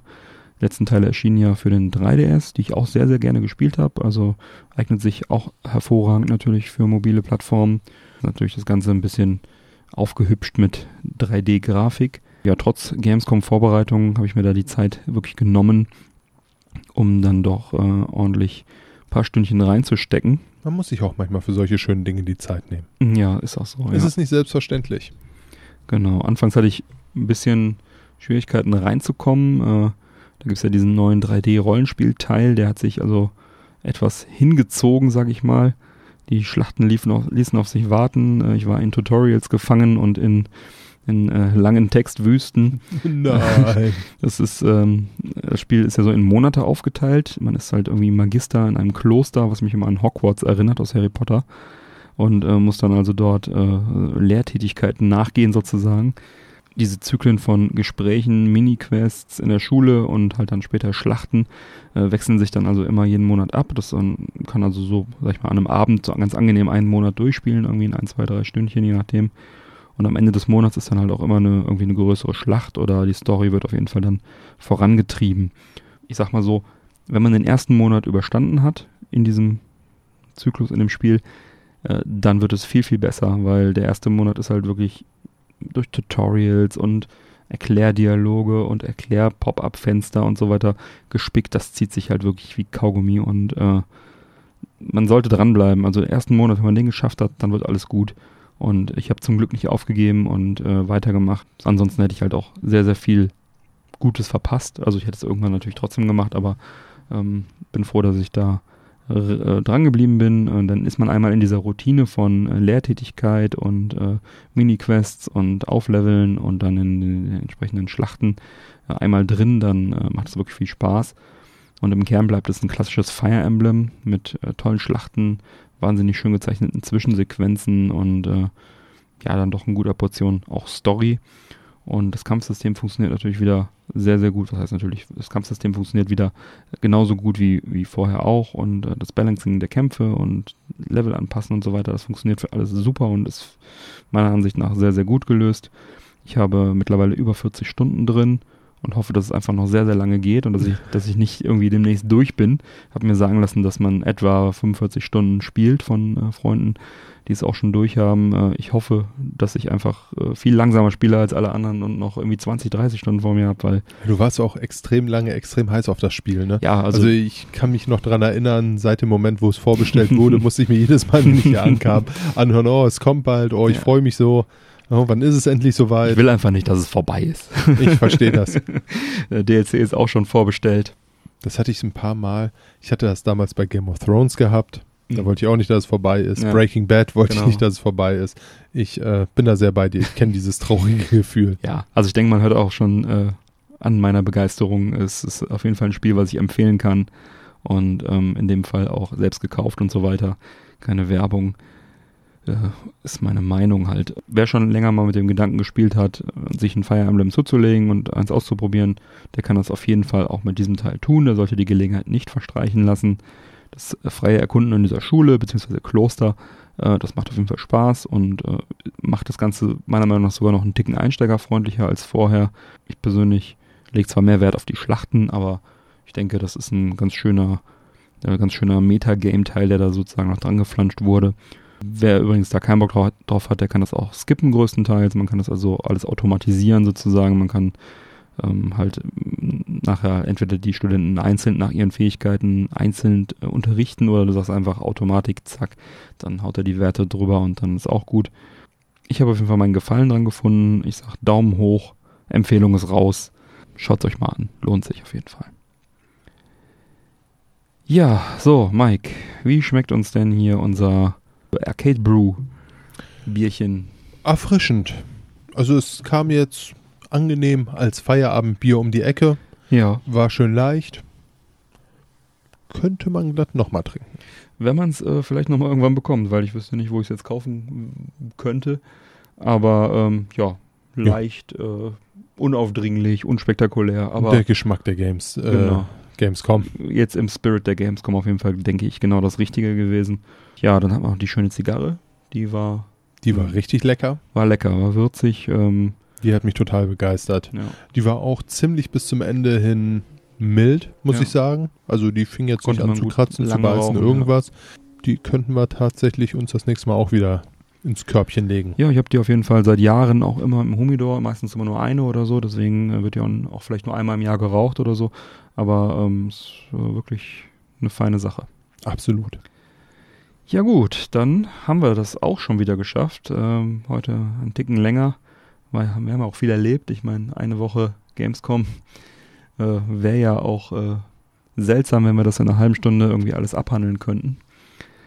Ähm, so einmal im Jahr gönnen wir uns dann auch immer eine etwas längere Sendung. Aber jetzt schreite ich dann doch mal zur Abmoderation. Und alle Unterstützer bleiben nach dem Outro noch dran und bekommen dann noch die Postshow mit ein paar Bonusmeldungen, ein bisschen lockeren Geplauder. An die sage ich bis gleich. Neue reguläre Folgen Männerquatsch erscheinen jeden ersten und dritten Montag im Monat. Und damit du keine Folge mehr verpasst, abonniere uns doch gerne. Die Infos zum Abonnieren sowie alle Links zur Sendung findest du auf unserer Webseite www.männerquatsch.de. Erfahre auf unserer Webseite im Bereich Support Us, wie du uns am besten unterstützen kannst. Wir laden dich ein, dort zu schauen, was du für uns tun möchtest. Nutze zum Beispiel für deine Amazon-Einkäufe unser Amazon-Suchfeld auf männerquatsch.de. Einfach vor einem Eink- Einkauf anklicken und wie gewohnt shoppen. Wir bekommen dann einen kleinen Prozentsatz vom Umsatz. Für dich kostet es nicht mehr. Geht auch auf dem Handy. Mit deaktiviertem Adblocker ist es auch leicht zu finden. Bleibt mir zu sagen, bitte empfehle uns weiter. Vielen Dank für die Aufmerksamkeit. Auf Wiederhören und bis bald. Bis in zwei Wochen. Ciao.